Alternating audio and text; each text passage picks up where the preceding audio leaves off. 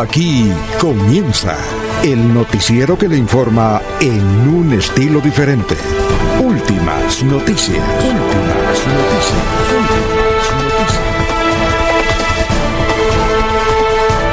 La información analizada por los expertos, sin sesgos, explicada con detalles, sin tanta carreta.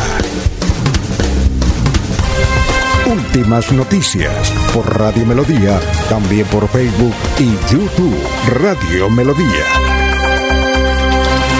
Director Alfonso Pineda Chaparro.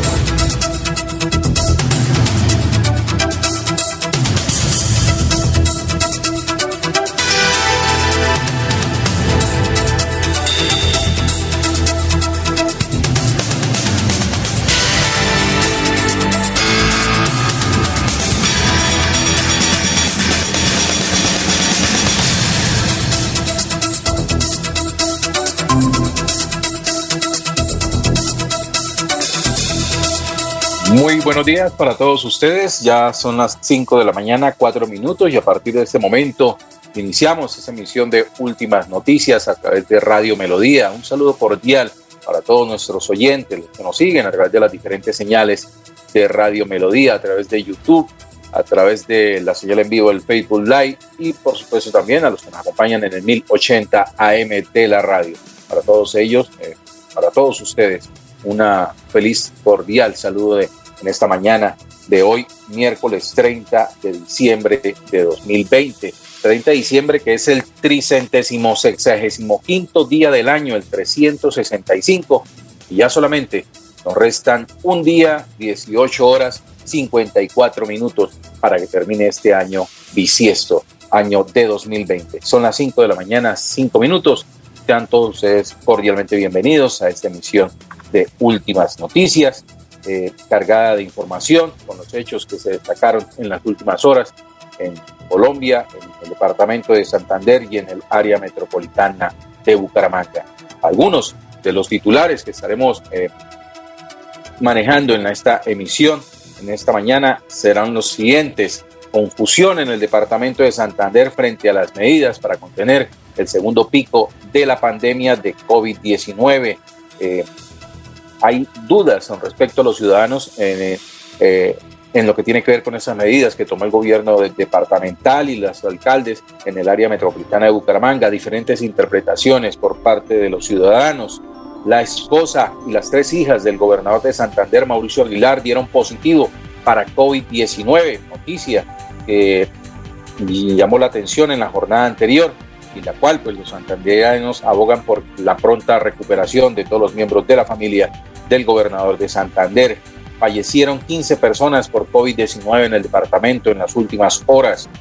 Murió también un enfermero en la ciudad de San Gil, reconocido eh, servidor de la salud, Marvin Jaibert Quintero Barón, de 34 años. Existen excepciones eh, con respecto a la eh, normatividad que declaró el gobierno departamental para la contención de la COVID-19 y las estaremos conociendo en esta emisión de Últimas Noticias.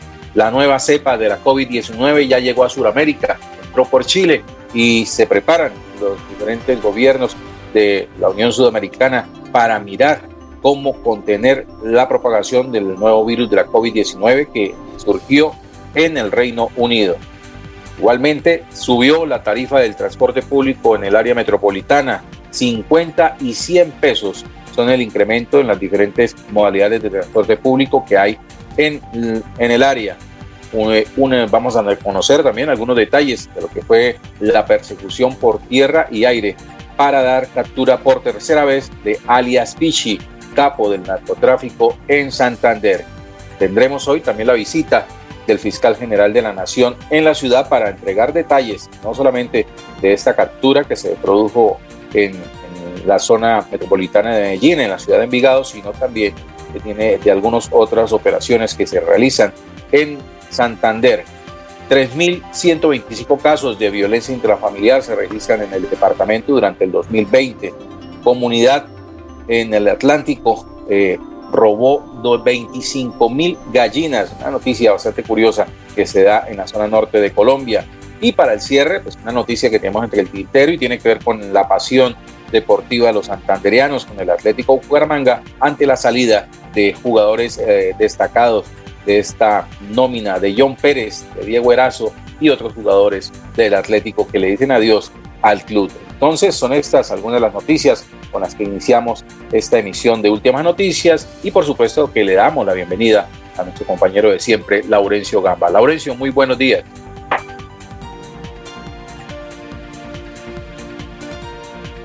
Jorge y oyentes de Radio Melodía, muy buen día. Igual saludo para Arnulfo Otero, igual que para todos nuestros oyentes. En Girón ayer por el barrio Carrizal, vía Cucharo de Palo hacia Lebrija fueron asaltados varios ciclistas. Les hurtaron inicialmente celulares y bicicletas. Sin embargo, fue capturado un extranjero. Lograron recuperar dos bicicletas por el apoyo de otros ciclistas. Según la policía y la fiscalía, el 90% del microtráfico en Bucaramanga era dirigido por alias Pitch, que ayer fue capturado. Bajo la vigilancia de la gobernación en los 87 municipios se cumplen las medidas de bioseguridad para este fin de año. Los gremios sostienen que con el pico y cédula eh, y toque de queda son drásticas las medidas y se pierden empleos que los está perjudicando, dicen los gremios económicos con logística y casi como un milagro, ayer fue dado al servicio un importante puente en el municipio de Oiva. La comunidad es la más favorecida, particularmente campesinos.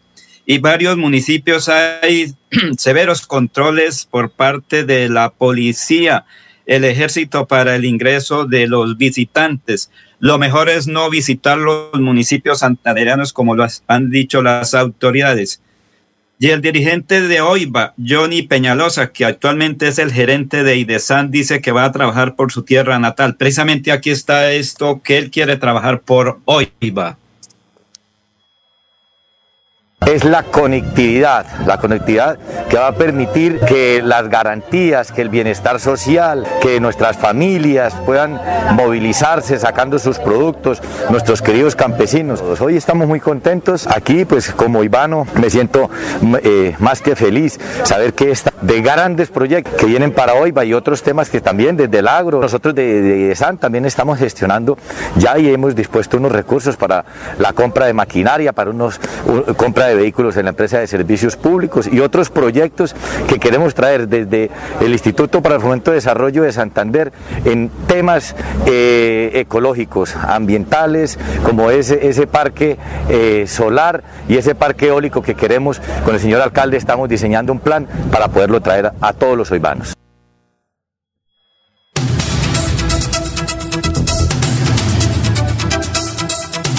Muy bien, Laurencio, son las 5 de la mañana, 11 minutos. Estamos en últimas noticias de Radio Melodía. Antes de continuar con eh, la información, pues hagamos una pausa para conocer eh, el obituario que se da hoy en el área metropolitana de Bucaramanga, en las diferentes casas funerarias, en la cual pues eh, reposan los restos de aquellos ciudadanos que han partido a cumplir su cita con el Altísimo. En, en las funerarias Los Olivos se encuentran los restos de Carlos Andrés Rodríguez Torres, Ismenia Laguado Rojas, Zoilo Ortiz Mejía, Juan Pablo Rodríguez Amaya, Nayibe del Carmen Chaguide Ruiz, Aquileo Jerez Sandoval. Igualmente en servicios funerales de San Pedro se encuentra Socorro Ballesteros Carreño, Manuel Humberto Pinzón Avendaño, cenizas presentes, Manuel Humberto Pinzón. Eh, también se encuentra José María Osorio, Alfonso Martínez Martínez, Betty Ballesteros Rivero, Edgar Ernesto Marchán Guerrero, Gilberto Botía Bayona, Alejo Gutiérrez Galván. Y en servicios funerarios La Colina se encuentra Ana Luz Beltrán Santos, Jorge Arturo Chaparro Pedraza y Antonio Guerrero Mejía. A las familias de todas estas personas, nuestro saludo de condolencia desde Radio Melodía. Igualmente, damos un saludo de bienvenida a las diferentes personas que ya nos acompañan a través del Facebook Live de eh, Últimas Noticias y que desde ya están atentos para compartir con todos nosotros, ustedes, esta emisión de Últimas Noticias. 5 de la mañana, 13 minutos para dar inicio a nuestra información. Pues entonces Eh, consideramos que la noticia del día indudablemente tiene que ver con el reporte por parte del gobernador de Santander y de la gestora social del departamento, Jenny Sarmiento, del resultado positivo para COVID-19 que no solamente eh, dieron ellos, sino también las tres hijas de este matrimonio y que obviamente pues despertó eh, la preocupación dentro de los ciudadanos con respecto al estado de salud de la familia del primer mandatario. De acuerdo con la publicación hecha a través de su cuenta de Twitter, la gestora social escribió gratitud por los mensajes que recibo por mi pronta recuperación ante mi resultado positivo y el de mis hijas para COVID-19. Nos encontramos en casa cuidándonos y siguiendo todos los protocolos. Fue la publicación con la cual a través de Twitter la gestora social dio a conocer sobre este positivo eh, para COVID-19 entre los miembros de su familia. Igualmente, el gobernador de Santander, Mauricio Aguilar, nuevamente dio positivo para COVID-19 sin mayores síntomas con respecto a la enfermedad, pero eso sí, guardando absoluto reposo en el seno de su hogar. Desde Radio Melodía, pues deseamos una pronta recuperación de todos ellos y esperamos que muy pronto pues, nuevamente se reincorporen a sus labores. ¿Tenemos algún otro detalle con respecto a esta noticia, Laurencio? Jorge, yo creo que ahí está precisamente el señor gobernador, el doctor Mauricio Aguilar Hurtado, frente al llamado para cumplir las normas. Entre el 25 y el 27 de diciembre, la Policía Nacional. Sí, Laurencio, ya. Sí, le decía que el gobernador del departamento de Santander, el doctor Mauricio Aguilar Hurtado, llamado a cumplir las normas eh, que se establecieron recientemente es la situación y ahí al final el señor gobernador pues también dice la situación familiar que dos de sus tres niñas, de sus hijas menores de edad, su esposa, la gestora social, pues están afectadas, que no saben cómo eh, se infectaron del COVID-19 cuando él llega a su residencia familiar y cumple con toda la bioseguridad. Creo que ya está ahí el señor gobernador eh,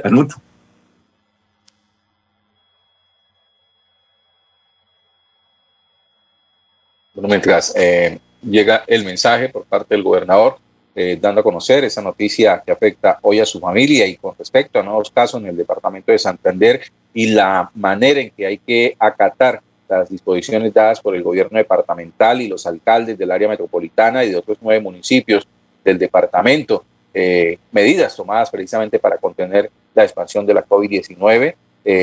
hay algo de confusión dentro de los ciudadanos eh, al conocer los diferentes testimonios o los diferentes anuncios que han hecho los gobernantes con respecto a las nuevas medidas. Por ejemplo, tras los anuncios hechos el lunes anterior desde la gobernación de Santander sobre el pico y cédula y el toque de queda, en las últimas horas el alcalde de Bucaramanga, Juan Carlos Cárdenas, anunció otras restricciones. El gobernador Mauricio Aguilar había indicado que entre el martes 29 de diciembre y el jueves 31 de diciembre habría pico y cédula par e impar en el área metropolitana de Bucaramanga y nueve municipios más en el departamento. Además, pico y cédula de dos dígitos a partir del sábado 2 de enero y hasta el lunes 12 de enero en estos mismos estantes territoriales. Sin embargo, Cárdenas Reis informó eh, a través de su cuenta de Twitter que junto a los alcaldes del área metropolitana se ha establecido que el pico y cédula desde el miércoles 30 de diciembre y hasta el 16 de enero sería de par e impar. Es decir, hay dos decretos, uno que habla de eh, un pico y cédula de dos dígitos que fue expedido por el gobierno departamental y un decreto que comparten los alcaldes del área metropolitana, cual dicen que el pico y cédula hasta el 16 de enero iría par e impar, es decir, a un solo dígito. Entonces hay confusión por parte de los ciudadanos con respecto a estos dos decretos, el cual pues buscan cuál es el que prevalece en el territorio del departamento de Santander. Eh, ya tenemos la grabación del gobernador Mauricio Aguilar.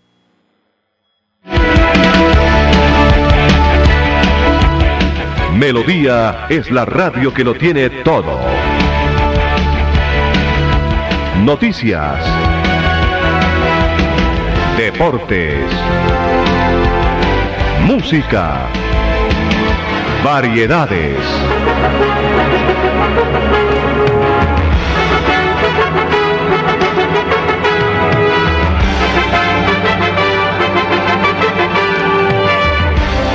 Melodía La Grande.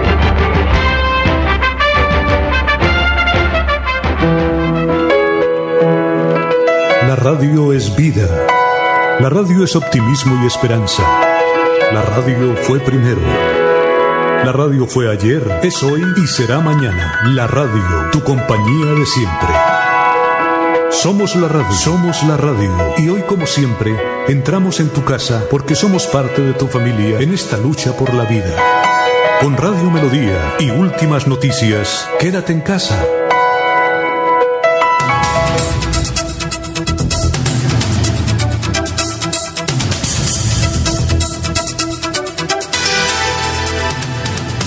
Muy bien, son las 5 de la mañana, 19 minutos. Estamos en últimas noticias de Radio Melodía. Eh, como veníamos informándolo, pues algo de confusión con respecto a la aplicación de dos decretos en el área metropolitana de Bucaramanga. Uno de origen en el gobierno departamental, en el cual habla sobre un pico y cédula a partir de el primero de enero de 2021 de dos dígitos eh, que se extendería hasta el 16 de enero, eh, en la cual pues habla de dos dígitos para poder eh, movilizarse en el territorio departamental y el decreto expedido por los alcaldes del área metropolitana de Bucaramanga, en la cual habla de un solo dígito a partir de hoy, 30 de diciembre, hasta el próximo 16 de enero de 2021. Eh, luego de estos anuncios, eh, hubo un consenso a partir de una reunión en el puesto de mando unificado con el resto de los alcaldes y lo único que busca lograr, se logró fue confundir a la ciudadanía eh, en cuanto a las disposiciones tomadas. Lo cierto es que mm, hasta hoy eh, los dos decretos al parecer están vigentes y se está tratando que haya una coordinación por parte de los alcaldes del área metropolitana y del gobierno departamental para poder unificarlos en lo que tiene que ver mm, en, este, en estos decretos de pico y cédula dentro de la población. Eh, en otras informaciones, eh, fallecieron 15 personas por COVID-19 en el departamento de Santander.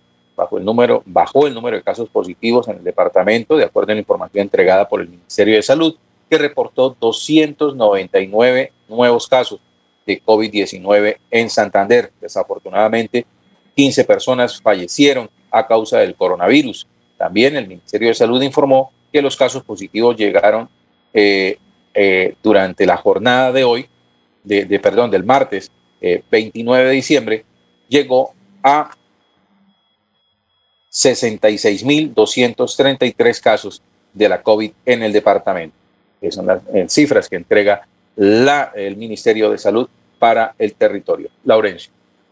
Jorge, ya superada hay unas dificultades en el satélite que se nos cayó un tiempito, pues ya prácticamente está el señor gobernador, el doctor Mauricio Aguilar Hurtado, pues defendiendo las medidas, respondiendo a las inquietudes y finalmente la situación familiar. Aquí está precisamente el gobernador de Santander, Mauricio Aguilar Hurtado. Nosotros tenemos que tomar estas medidas para que también se restrinjan la movilidad de las personas y que este fin de año podamos compartir con nuestros seres queridos no máximo cinco personas por familia, evitar y recomendamos eh, los viajes a los diferentes municipios o destinos turísticos para evitar las aglomeraciones y esta indisciplina que se ha venido presentando y que ha conllevado a que se incrementen los casos de, de COVID-19 y que la curva de el contagio siga eh, creciendo de manera acelerada. Esta restricción de pico y cédula se hace precisamente para eh, actividades bancarias, notariales, religiosas, centros comerciales, para que también evitemos las aglomeraciones. Sumado a ello también se le ha pedido a los alcaldes del área metropolitana y donde se presentan alguna situación de informalidad también hacer cumplir estrictamente los protocolos de bioseguridad, distanciamiento, el uso del tapado de bocas, pero es precisamente para restringir la movilidad en estas actividades bancarias, comerciales, actividades notariales, religiosas, para evitar las aglomeraciones. Y por eso a partir de hoy se comienza con los números impares, pares e impares en estos tres días. Fedaico rechazó las medidas y dijo que van a causar desempleo. Lo que más queremos es seguir generando reactivación, pero nosotros no podemos seguir actuando con responsabilidad. Nosotros hemos visto y hemos apoyado a todo el sector empresarial y a los gremios. Fuimos el primer departamento en reactivación económica, pero la indisciplina social también nos hace el llamado a actuar de manera contundente, responsable. Y aquí no podemos solo pensar en la vida económica, que desde luego es fundamental, pero también tenemos que pensar en la salud de, de los santanderianos y por eso hemos tomado unas medidas que son concertadas, medidas que son también eh, eh, evidenciadas debido a, a, la situación de contagios y por eso tenemos que actuar con esta responsabilidad hasta que también podamos tener eh, un mayor control y sobre todo que la gente también se responsabilice y se concientice de que nos seguimos enfermando y que nos seguimos contagiando y si no actuamos con esa responsabilidad tenemos muchas situaciones que lamentar este fin de año. ¿Cuáles son las cifras que preocupan a las autoridades, gobernador, en temas de UCI, en temas de aumento? Lo que más nos preocupan es que se han incrementado en un 35 a 50% los contagios en las dos últimas semanas en el departamento de Santander y en el área metropolitana. Y metropolitana en un 82%. Declaramos la alerta roja precisamente por la alta ocupación y porque se han incrementado los casos. No podemos eh, eh, dejar de actuar con responsabilidad y por eso hacemos ese llamado. Nosotros hemos hecho todas las recomendaciones y le hemos pedido a, a los habitantes, a los ciudadanos que actúen con esa responsabilidad, que tomen conciencia del autocuidado. Pero como ha habido esa indisciplina social, pues nos toca actuar también con estos criterios y restringir la movilidad en el departamento de Santander de todos los santandereanos. ¿Cuánto tiempo van a durar las medidas? Las medidas van hasta el próximo 12 de enero, donde evaluaremos cuál va a ser el comportamiento de la curva epidemiológica y de, de acuerdo a esa situación, pues estaremos dando nuevas medidas o flexibilizar las restricciones que se tienen en el momento. ¿Cómo sigue su esposa y sus hijos, gobernador? Hoy tengo que informar que mi esposa eh, Jenny Sarmiento ha salido positivo para COVID-19, al igual que dos de mis tres hijas, mi suegra, eh, salieron positivas. Eh, por fortuna yo me realicé la prueba eh, una vez más, salí negativo, pero bueno, pidiéndole a mi Dios que me las cuide, la proteja y bueno, cumpliendo con todos los protocolos de bioseguridad y de aislamiento para poderse recuperar. Gobernador, la Sociedad de Pediatría está en alerta por el uso de la pólvora, no solamente por la manipulación, sino también por la Nosotros lo que más le hemos pedido a los alcaldes, a las autoridades también, que nos ayuden a hacer ese control. Nosotros prohibimos el uso de la pólvora y los juegos pirotécnicos, pero desafortunadamente la gente no es consciente y esa indisciplina social es la que hace que afecte no solo la vida de los niños, de los jóvenes, de los propios adultos, sino que también hay una quema exhaustiva de, de estos juegos pirotécnicos. Ojalá que el 31 la gente acate estas medidas, sea responsable, actuemos con responsabilidad, que es pensando en la salud y en el bienestar de todos los santanderianos y nuestros seres queridos. Muy bien. Pues ahí está el gobernador de Santander, Jorge, hablando y dando las explicaciones de la situación y pidiendo que la gente no salga a hacer turismo, que no es época de viajar por estos días. Esa es la explicación por qué las normas, por qué las medidas y por qué los alcaldes tienen que actuar. En algunos municipios están eh, registrando quien llega, le toman la temperatura, le preguntan si ha tenido alguna dificultad en los últimos días y finalmente le hacen eh, una especie de test para definir su situación y a invitarlo a que cumpla con toda la normatividad. Eso es lo que está ocurriendo en casi todos los municipios fuera de Bucaramanga y su área metropolitana. Además de la aclaración con respecto a la noticia en un principio, que era que eh, todos los miembros de la familia se encontraban dando positivo para COVID-19. ¿no? Eh, ya escuchando al gobernador de Santander, los que han dado positivo positivos son su esposa, la gestora social Jenny Sarmiento, y dos de sus pequeñas hijas. El gobernador, como recordamos, eh, hace algunas semanas atrás ya había sido declarado positivo para COVID-19, ya había superado esa eh, etapa de, de, contagio y se encontraba ya dedicado a sus labores como mandatario de los santanderianos. Entonces, muy bien, por respecto a la información que ha entregado, son las 5 de la mañana, 27 minutos donde sí hay consternación debido al fallecimiento de una persona por COVID-19 es en la ciudad de San Gil, donde un enfermero, eh, Marvin Jaser Quintero Barón, de 34 años y reconocido por la, comunidad de la capital guanentina, eh, pues falleció por el coronavirus. Su deceso ocurrió el lunes anterior en una unidad de cuidados intensivos del área metropolitana de Bucaramanga, donde había sido remitido desde San Gil. Quintero Barón laboraba en este municipio, en la Clínica de Salud Mental Villa María. El Cuerpo de Bomberos Oficiales de Bucaramanga se declaró en luto, ya que Marvin Geister era hijo del bombero Víctor Quintero. Según el gerente de la COVID-19 en Santander, Felipe González, ya son 20 los trabajadores de la salud que han muerto contagiados por el coronavirus en el departamento. Durante los recorridos de la pandemia en Santander se han contagiado 1.882 héroes de la salud en 44 municipios.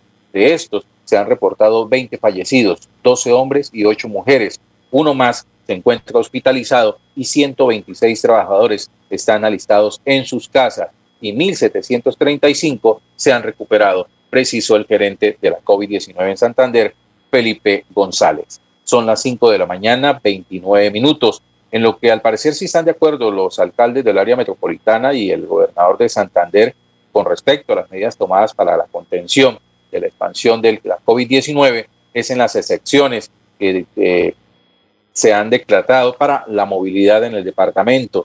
Dentro de las excepciones se encuentran los vehículos de servicio público y personal de la Cruz Roja, eh, la Defensa Civil, los bomberos y demás organismos de socorro, la Defensoría del Pueblo, la rama judicial y la Fiscalía General de la Nación, además del Instituto Colombiano de Bienestar Familiar, Migración Colombia, el DANE y la DIAN, las autoridades de tránsito y transporte y las autoridades de policía, el personal de vigilancia privada y celaduría, los trabajadores que ejercen funciones en horario de trabajo nocturno debidamente certificados y los vehículos de la, y miembros de la Fuerza Pública, el Ministerio Público y el INPEC, los vehículos de emergencia médica y aquellos destinados a la atención domiciliaria de pacientes, siempre y cuando cuenten con una plena identificación de la institución prestadora del servicio a la cual pertenecen.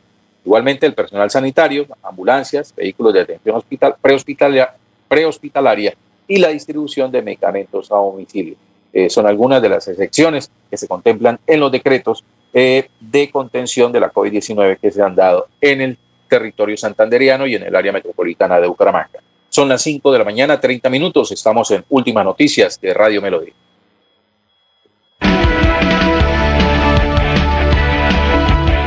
Melodía es la radio que lo tiene todo. Noticias. Deportes música, variedades.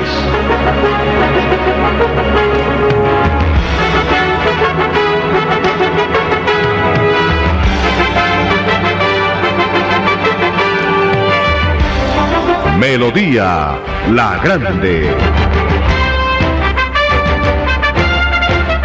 Melodía Bucaramanga desea a sus oyentes.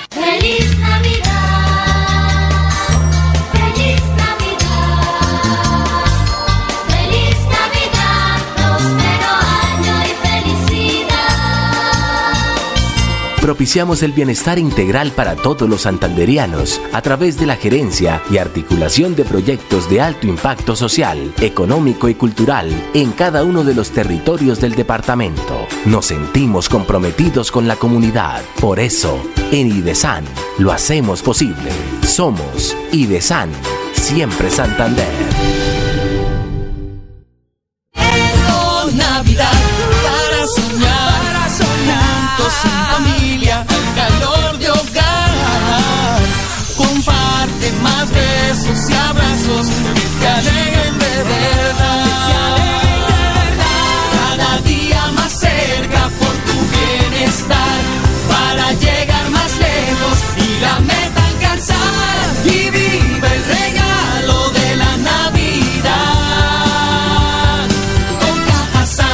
Vigilado. Con acceso a agua potable, Santander se levanta y crece. Plan Agua Vida. Un pacto por el bienestar y nuestra calidad de vida. Plan Agua Vida. Siempre Santander. Gobernación de Santander.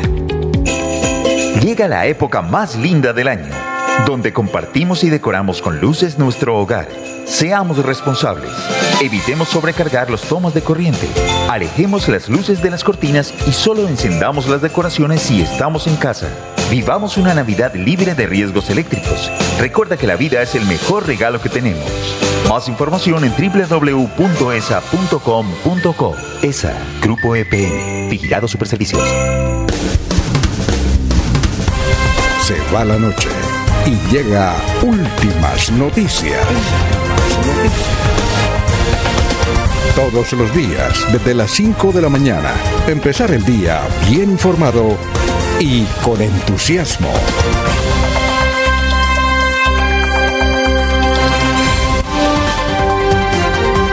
Sergio Rafael Serrano está en Últimas Noticias de Radio Melodía 1080 AM.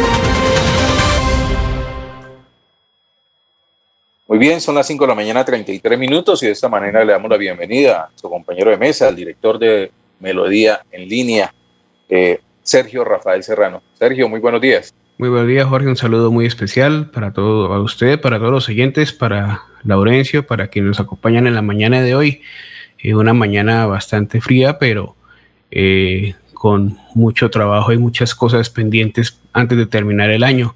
Y pues con la preocupación de que eh, los índices de COVID andan disparados y que por esta circunstancia nos tendremos que confinar terminando este año no solamente están disparados los índices, sino también la información al respecto. Eh, Sergio, básicamente eh, es mucha la noticia que se está generando en los últimos días del año eh, con respecto a la propagación de la COVID-19, a la generación de una nueva cepa de la COVID, la denominada cepa del Reino Unido, la cual también ya llegó a Sudamérica, entró a Chile por una mujer que estuvo recientemente en el Reino Unido y ya se detectó allí en el país austral. En Colombia, COVID ha generado eh, daños incluso de la siguiente manera. Cuatro alcaldes en ejercicio en nuestro país han perdido la vida a causa de la COVID-19.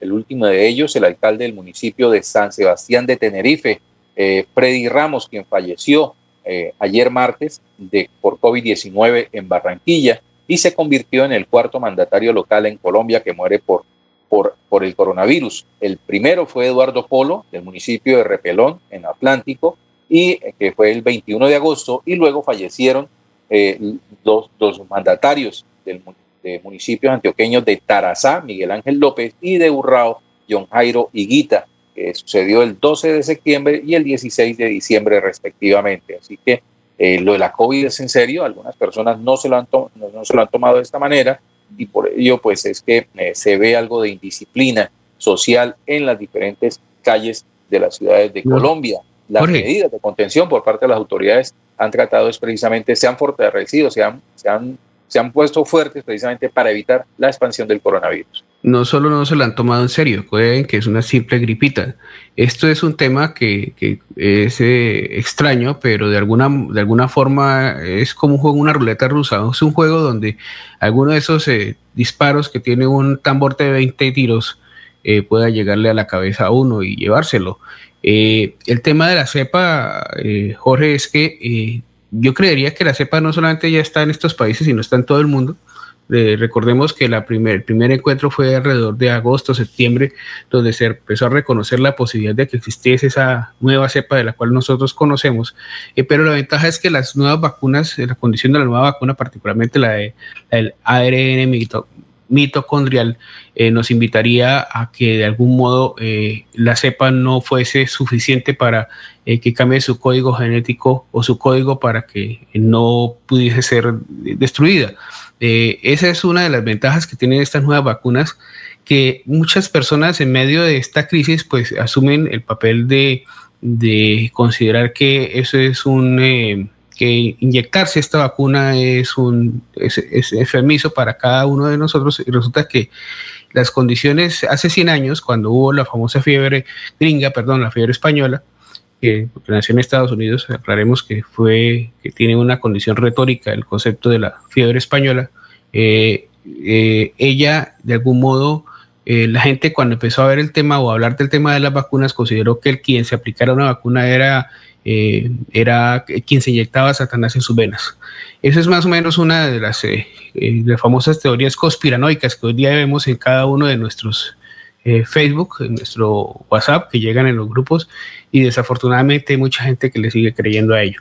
Eh, hay unos personajes que dicen ser unos pseudocientíficos que se señalan, por ejemplo, que las vacunas son malísimas para el hombre, que son supremamente dañinas, pero sin embargo se les olvida, por ejemplo, señala que la vacuna de la poliomielitis es una vacuna que conlleva a que la gente eh, de alguna manera eh, sufra de autismo. Y la verdad a mí me la aplicaron y creo que a usted también se la aplicaron y no somos autistas. Y, y, Laurencio tampoco, ni ninguno de los que estamos aquí en esta mesa, porque en nuestra época por lo menos era obligatorio que cada uno de nosotros se aplicara la vacuna de la poliomielitis. Entonces no somos autistas. Entonces yo digo, yo digo, digo, oiga, espere tantico, ¿cuál es el miedo que tiene la gente? ¿Será que es que la gente le da miedo o es tan cobarde que le tiene miedo a que le chusen? Eh, perdón. Pero, Sergio. Señor. Lo que ocurre es que hay mucho irresponsable, me refiero a gente científica que dan conceptos diversos y que lo que usted acaba de mencionar, que la vacuna no sirve, claro, son conceptos porque a veces también tiene que ver la cultura, la parte religiosa, la parte humana de cada persona. Entonces, porque tiene alguna experiencia un poco dolorosa, entonces dicen, la vacuna no sirve, pero son personas que tienen unos conocimientos científicos. También depende desde qué universidad y desde qué concepto. Si puede ser un concepto capitalista o un concepto socialista o un concepto comunista o un concepto socialista, dependiendo de todo esto, o cultural, porque muchas mucha gente dice, yo no me dejo vacunar.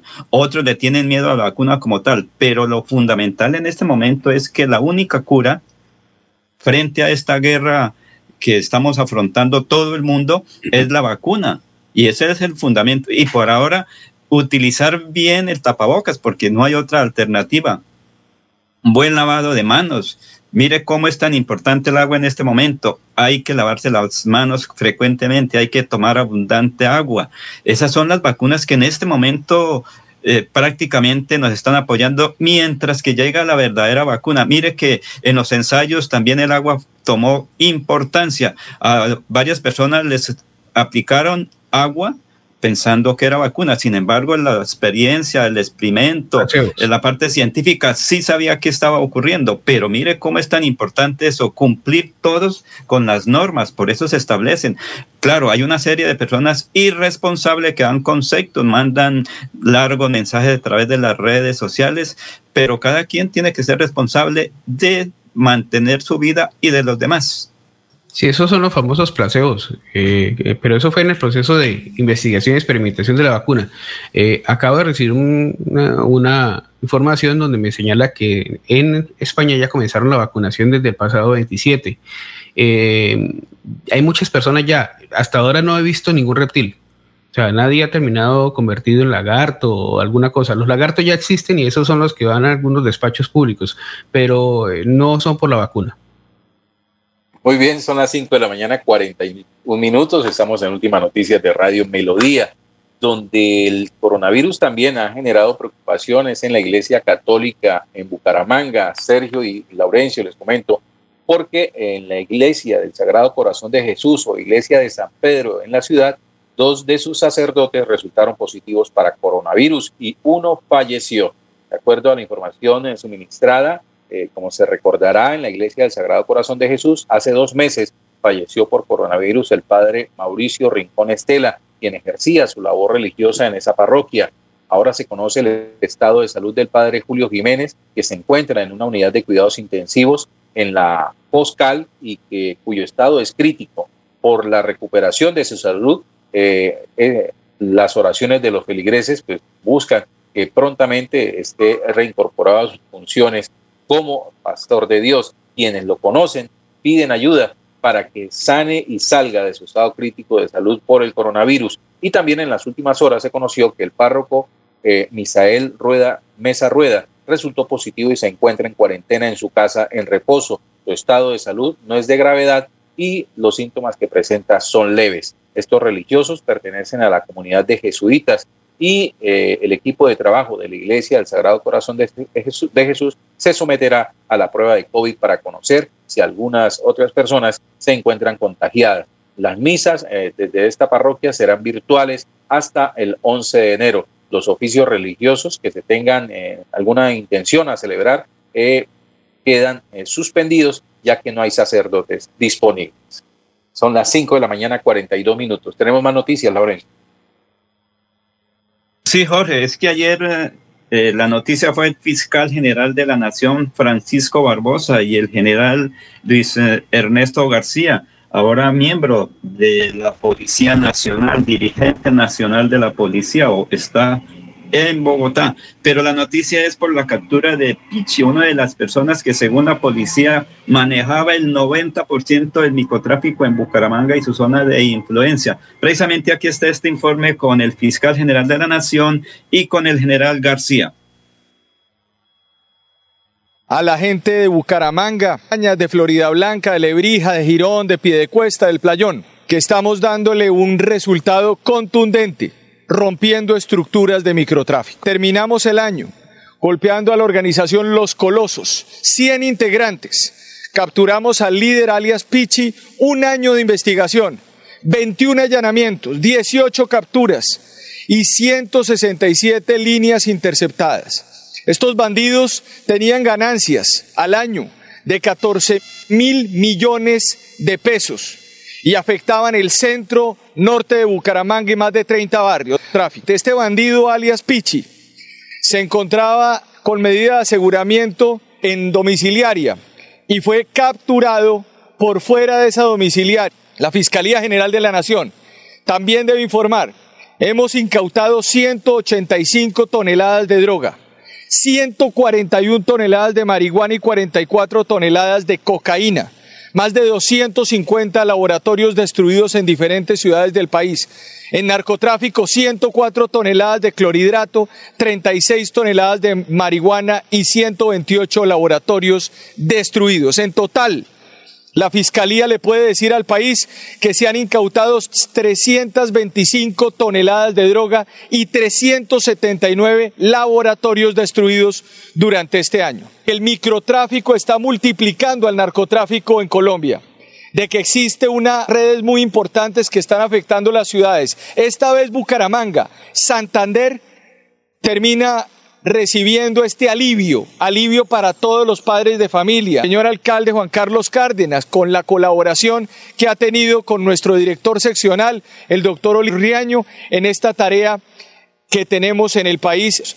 El mensaje es que nosotros sabemos cómo se están moviendo. El van a poder dormir tranquilos. Estamos encima de ellos, los estamos escuchando y no vamos a permitir desde ningún punto de vista que nuestras familias, los ciudadanos, nuestros compatriotas puedan además vivir con intranquilidad. Hoy es un gran triunfo para la institucionalidad colombiana en este departamento que merecía además de final de año tener esta gran alegría de tener a todos estos bandidos por fuera de las calles. Este sujeto tenía al menos el control del 98% de todas las finanzas criminales del norte de la ciudad de Bucaramanga. Logramos realizar en las últimas horas 21 allanamientos en las ciudades de Envigado, de Medellín, de Bucaramanga y de Charta, aquí en Santander, para un total de 23 capturas, que en estas 23 capturas está este sujeto conocido como alias Pitch. Igualmente, seis capturados que hacen parte del componente sicarial del norte de la ciudad de Bucaramanga. Asimismo, con la Fiscalía, a partir del día de hoy, en las audiencias, se les va a imputar a este sujeto al menos ocho homicidios y una desaparición. Esta operación es muy importante por cuanto se está afectando todo el tráfico de estupefacientes y tráfico de armas de fuego. En conclusión, un resultado muy importante para Bucaramanga. 23 capturas, principal alias Piche o Araña como es conocido en el mundo criminal. Igualmente, seis sujetos, que es el componente armado de esta estructura criminal. Cerrando el año con un total de 30 operaciones que han desarticulado al menos 30 grupos de delincuencia común organizado en Bucaramanga y en todo el área metropolitana. En el momento de la captura se encontraba en una finca lujosa, compartiendo con su familia, sitio de Envigado, en zona rural, en un paraje lujoso. Es necesario la utilización de grupos especiales de la Policía Nacional, asimismo como drones, helicóptero, toda la capacidad de la Policía Nacional se colocó a disposición para esta operación en Envigado, zona rural. Importante destacar que al momento de ser individualizado, identificado en esta finca, no estaba en su domiciliaria, no estaba cumpliendo con su domiciliaria.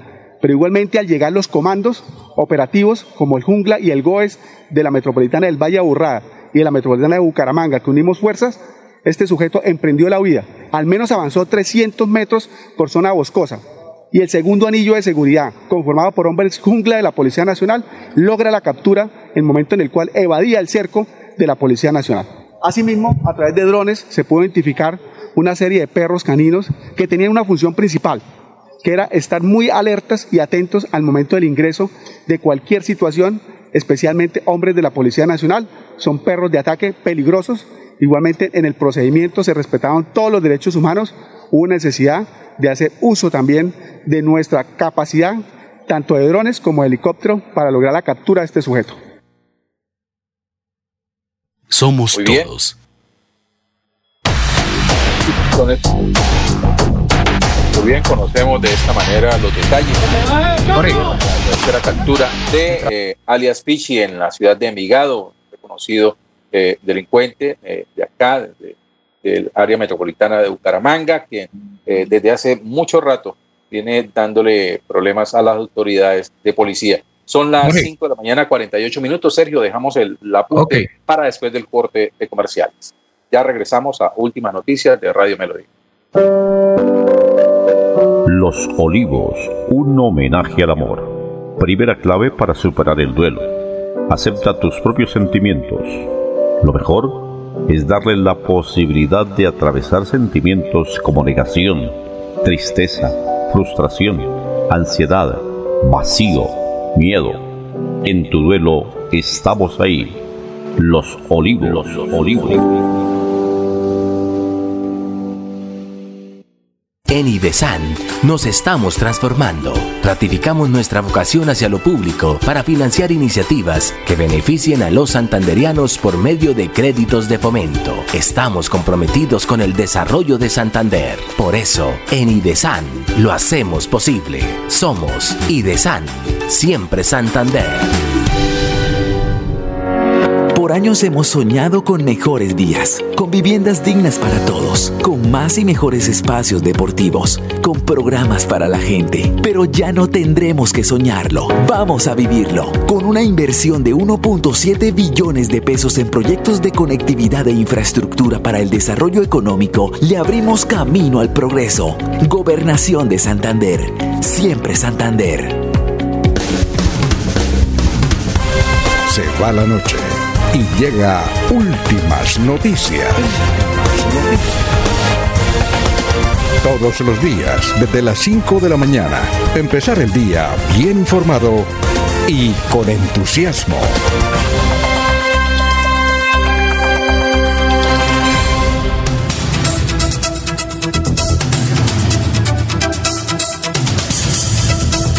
Muy bien, Estamos de regreso a últimas noticias de Radio Melodía. Son las 5 de la mañana, 51 minutos. Sí, Sergio, ¿tiene alguna acotación con respecto a la tengo una, anterior? Tengo una acotación frente al, a la anterior información sobre alias Pichi. Y es que me causa curiosidad es que un personaje de semejante talante esté primero con una domiciliaria.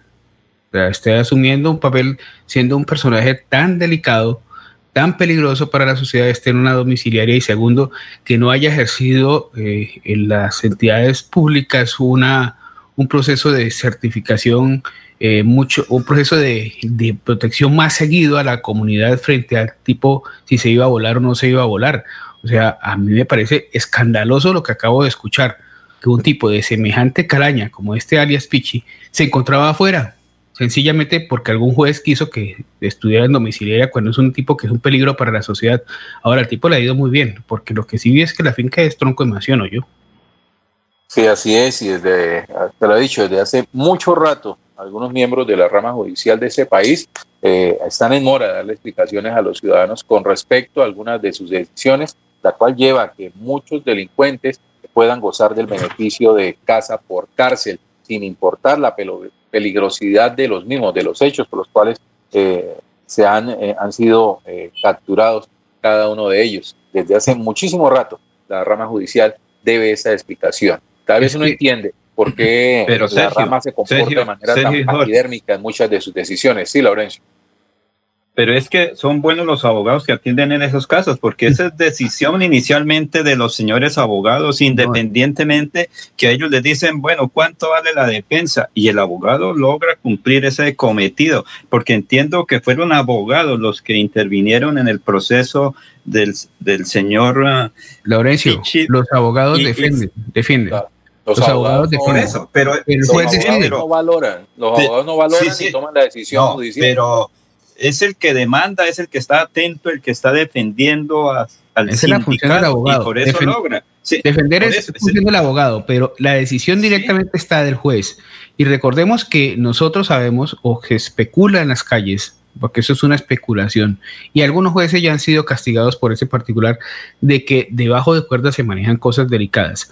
Eh, yo siento que de alguna manera al juez, el juez no creo que haya actuado en ley. Él se dejó, él no se dejó tampoco llevar por el abogado. Creería yo que el juez actuó de alguna manera invitando a darle mayor flexibilidad al tema del personaje. A mí, en lo, personal, considero que, una persona como esta, no, el tema no es el abogado, es la condición del juez la que decide si la persona se, encuentra, va a encontrar en una, en una libertad condicionada o resguardado a través de una medida de aseguramiento en su, en su lugar de vivienda eh, o, en una cárcel.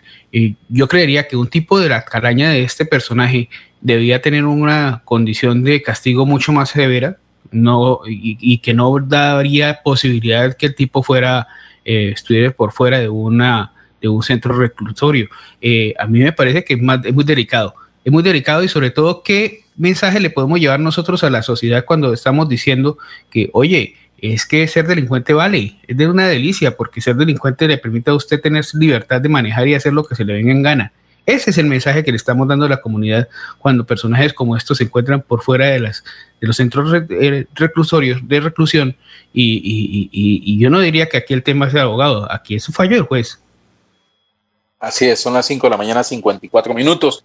En otras noticias, a través del decreto 0427 de 2020, eh, el alcalde de Bucaramanga dio a conocer que eh, toma el uso de las vacaciones a las que tiene derecho a partir del primero de enero y hasta el 25 de enero de 2021. Y este decreto además eh, anuncia que el alcalde encargado de la ciudad eh, será el secretario del Interior José David Tabanzo. A partir de hoy, 30 de diciembre, estará frente a la administración local el secretario del Interior de la alcaldía de Bucaramanga, José David Tabanzo, de acuerdo al decreto que fue presentado al finalizar la jornada anterior. El alcalde, eh, Juan Carlos Cárdenas, como lo hemos dicho, pues hace uso de las vacaciones a las que tiene derecho y ah, estas se ejecutarán a partir del 1 de enero y hasta el 25 de enero de 2021. Eh, también se conoció de algunos cambios dentro del gabinete de eh, alcalde Juan Carlos Cárdenas en la ciudad. Recordemos que hace algunas semanas el, burgomaestre solicitó la renuncia protocolaria de todo su gabinete y de eh, el personal de libre remoción y nombramiento de la alcaldía. Estas eh, renuncias fueron presentadas eh, por cada uno de ellos y hasta la jornada anterior se conocen algunos detalles de los cambios que se han producido al interior del equipo de gobierno de Juan Carlos Cárdenas. El primero de ellos relacionado con la Secretaría de Desarrollo Social la cual estaba en manos de Natalia Durán. Esta secretaría ahora pasa a manos de otra persona que hacía parte del equipo de trabajo de la misma dependencia. Y también se conoció que eh, otras personas eh, en la Secretaría de Planeación también se dieron eh, algunos cambios con respecto a los nuevos nombres que se conocen dentro de el equipo de trabajo de Juan Carlos Cárdenas. Ya en algunos minutos estaremos dándole eh, a conocer cuáles fueron los cambios que se dieron a conocer. Sí, Sergio. Yo tuve ya la oportunidad de ver algunos cambios. Me parece que eh, hay que reconocerle al alcalde eh, que quienes van a llegar de alguna manera tienen un mejor manejo de lo político. hay una condición de la política de los alcaldes y de los gobernadores que a muchos se les olvida que los cargos son de tipo político Y estos cargos de, de, nivel político también necesitan elementos políticos porque son políticas lo que se ejecuta frente a la comunidad. Es importante reconocer que eh, para estos cargos van a llegar personas un poco más políticas.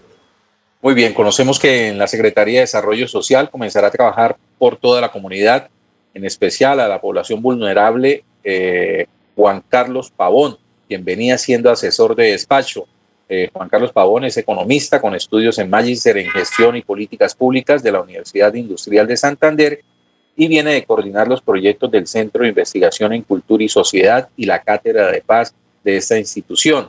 Igualmente, se producen cambios en la Secretaría de Planeación, a donde llegará el arquitecto Augusto Tobón, quien venía desempeñándose como subsecretario de esta misma dependencia y tiene una larga trayectoria en la planeación urbana del área metropolitana de Bucaramanga a la dirección de la oficina del Departamento Administrativo de la Defensoría del Espacio Público llegará Manuel Jesús Rodríguez, abogado con especialización en Derecho Procesal y Administrativo, y quien fuera el secretario de Planeación de Bucaramanga, Julián Silva, abogado y politólogo, eh, pasará a hacerse cargo de los asuntos internacionales, de la Oficina de Asuntos Internacionales de la Alcaldía de Bucaramanga. Son algunos de los cambios que se han dado eh, en la administración local y los cuales fueron anunciados en la jornada anterior por parte del alcalde Juan Carlos Carlos. Esperemos que a Julián le vaya muy bien, sobre todo es, un cargo muy interesante. La gente eh, desconoce muchas veces la función del mismo. En el pasado gobierno se lograron unos recursos, desafortunadamente fueron mal utilizados, y hago referencia al tema de las ciclovías. Eh, la ciclovía llegó por a través de recursos que se recogieron a través de esta oficina. No, lo, si mal no recuerdo, eh, la, persona que estuvo a cargo de eso fue una persona que estuvo en el gobierno actual, pero que desafortunadamente eh, fueron mal diseñados, mal planificados y hoy estamos eh, pagando las consecuencias de estas ciclorrutas que de alguna manera eh, están generando un caos vehicular gigantesco. Yo entiendo que la gente debe empezar a transformar las condiciones sobre las cuales se moviliza, pero la transformación de esto no conlleva a la al impedimento que las otras personas tampoco puedan movilizarse. Eh, una cosa es solucionar, otra cosa es crear otro problema. A veces, muchas veces el remedio es peor que la enfermedad. Y yo creo que cuando el remedio es peor que la enfermedad es mejor no tomarlo. Así es. Eh, son las 6 de la mañana, estamos en últimas noticias de Radio Melodía. Ya hace falta un día, 17 horas y 59 minutos para que llegue el año nuevo. Ya regresamos últimas noticias. Esta vaina se acabó. Que el regocijo de esta Navidad aparte de los hombres los odios, los rencores, los afanes belicosos y toda intención malvada y sombría. Radio Melodía desea a todos los colombianos una Navidad alegre en Cristo como marco de meditación por un mundo mejor.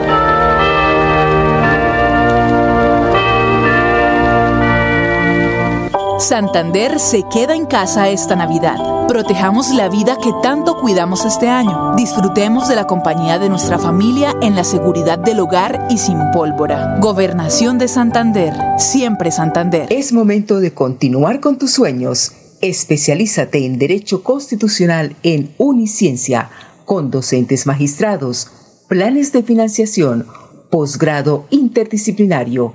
Inscríbate al 630-6060, extensión 1028 y este 2021 obtén un nuevo logro en tu vida profesional. Un especial saludo a los habitantes de Bucaramanga y Santander. Les habla el doctor Javier Aristizábal. He investigado las plantas medicinales colombianas por 20 años. He creado la terapéutica natural al altel para tratar las principales enfermedades de los colombianos. Estoy con ustedes de 10 y 30 a 11 de la mañana por esta emisora. Estoy seguro que lograré cosas interesantes en la salud de todos ustedes.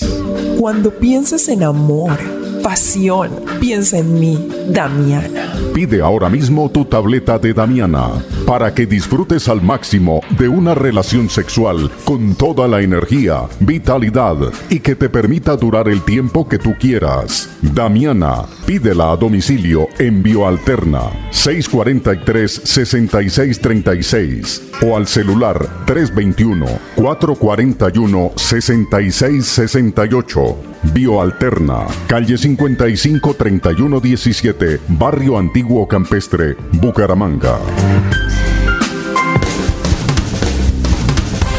Se va la noche y llega últimas noticias.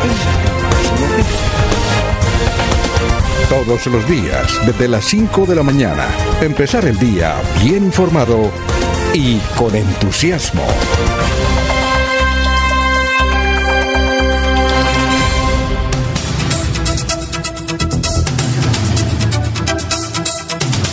Bien, estamos de regreso con últimas noticias de Radio Melodía. Un dato curioso, un hecho curioso se registró en el municipio de Repelón, en Atlántico. Fueron robadas 25 mil gallinas de una finca eh, eh, dedicada a la, a la cría eh, y funcionamiento de galpones en esta región del país. Darío Ragio, representante de la empresa propietaria de la finca, donde la comunidad hurtó más de 25 mil gallinas durante cuatro días, dijo que eh, interpondrá acciones legales y que lo más seguro es que termine retirándose del negocio, eh, un negocio que desde hace muchos años tiene ubicado en el municipio de Repelón, en Atlántico. De acuerdo a la información que entregó el afectado, eh, él se encontraba en Barranquilla, retirado de sus labores porque salió a disfrutar de unos días de vacaciones junto a su familia cuando comenzó a recibir llamadas por parte del personal de seguridad de la finca en Repelón, en la cual manifestaban que de manera sistemática las personas estaban entrando ilegalmente al predio y se estaban robando dos ejemplares eh, de, los eh, galpones. El, día de peor crisis fue el 23 de diciembre, cuando reportaron que de manera masiva a- habitantes del el municipio comenzaron a llegar hasta la finca y a hurtar y a desalojar todo el, galpón donde se encontraban las 25 mil gallinas. Incluso manifestó que tiene un grupo de seguridad privada debidamente armado con autorización para usar las armas y que eh, estos fueron amedrentados por la misma comunidad bajo la amenaza de que si llegaban a accionar alguna de sus armas que se atuvieran a las consecuencias por parte de toda la comunidad unida que durante cuatro días saqueó estos galpones y se dieron eh, al poder con 25 mil gallinas. Curiosa noticia que se registra en la costa Concierto norte para delinquir. pero de toda una comunidad, Sergio, imagínate. Claro, toda la comunidad. Creo que le estamos aprendiendo a los vecinos. ¿Cuántas personas se requieren para que en cuatro días te puedan saquear 25 mil gallinas? bastante gente. Por lo menos unas mil personas. Muy bien, en otras cifras, en el departamento de Santander se reportaron eh, en lo que va corrido de 2020 3.125 casos de violencia intrafamiliar. Según los datos entregados por la Fiscalía, el grupo poblacional eh, de adultos entre los 27 y los 58, 59 años son quienes más sufren este flagelo en nuestro departamento. 3.125 casos de violencia intrafamiliar en Santander. Laurencio. Eh, hoy va recibe Puente, gobernador, dirigentes locales. Sergio conoce muy bien el pueblito Pesebre. Allí en un sector importante, desde hace muchos años venían pidiendo un puente. Parece que eso le llegó como de inocentes. El 28 de diciembre fue inaugurado con la presencia del gobernador. La comunidad pues estaba eh, muy preocupada porque tenían que pasar por sobre unas tablas muy movedizas. Aquí está este informe sobre esta actividad, el puente en Oiva. Una, un beneficio muy muy bueno porque es que estaba ahí un peligro. Ya es una obra que se le ve de un futuro mm, porque esto esto es de que era con tabla, esto sí, muy muy buena la obra. Para que eso es un, beneficio muy bueno. Me despedía de año no año sin arrodillarme aquí, darle gracias a Dios, porque sufría mucho por mi hermano Uriel que se cargaba esas malas. Cada que me llamaba decía, hermana, yo voy aquí con mi bulto de café, voy cruzando al puente, yo lloraba y decía, Dios mío, cuídelo que no se vaya a dar ahí solo. Esto es una bendición de Dios antes de irse el año. Es mío, gracias San José, Santísima Virgen y Divino Niño, que le he pedido mucho. por este puente y que nos lo siga protegiendo. Hoy está terminada nuestra obra. Gracias, Dios mío. realidad y una bendición para, para todos porque es que esto es una despedida de año muy hermosa y, y Dios nos ha bendecido y le pedimos que, que bendiga a nuestros gobernantes nuestro gobernador, nuestro alcalde. Toda esa juventud que está cruzando, todas esas niñez, esas señoras que cruzan con unos sardinitos alzados, le da uno pesar con una robita maleta y eso es un problema muy berraco. Entonces yo, y Dios, dale gracias y a María Santísima y que corone a todas esas personas, todos los que han colaborado aquí en este puente, que mi Dios los colme muchas bendiciones. Eso es lo que nosotros de campesinos necesitamos. El favor al señor gobernador y al señor alcalde que nos colabore con el puentecito este que nos queda a mano derecha para ir al pueblo. Nosotros con tabla, pero después de que nos acaben los muros, ¿a quién le vamos a...? La comunidad no va a tener para comprar el cemento.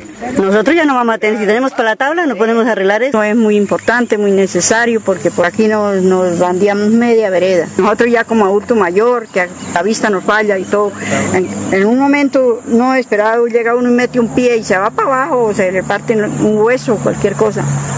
Bueno, hoy hacemos eh, ese sueño realidad para las familias de la vereda La Charca y Santa Rita. 200 familias, más de mil personas transitan por ese antiguo puente, exponiendo su vida, eh, arriesgando a sus hijos, a sus niños. Esta obra en el programa Puentes para la Vida, con una inversión más de 375 millones de pesos que se realizó en tiempo récord, en 45 días, es pensando en estas familias vulnerables, familias de escasos recursos, en un gobierno que siempre tiene en su mente y en su corazón a nuestras familias del sector rural, del sector. Puente ya se convierte en, en un icono turístico para el municipio y sobre todo para que muchos visitantes vengan a conocer de esta majestuosidad que tenemos en, en el municipio, en el pueblito Pesebre. Llegar a la comunidad de las veredas Santa Rita, de la vereda La Charca, con una solución a una necesidad que durante muchos años se había tenido y se había presentado.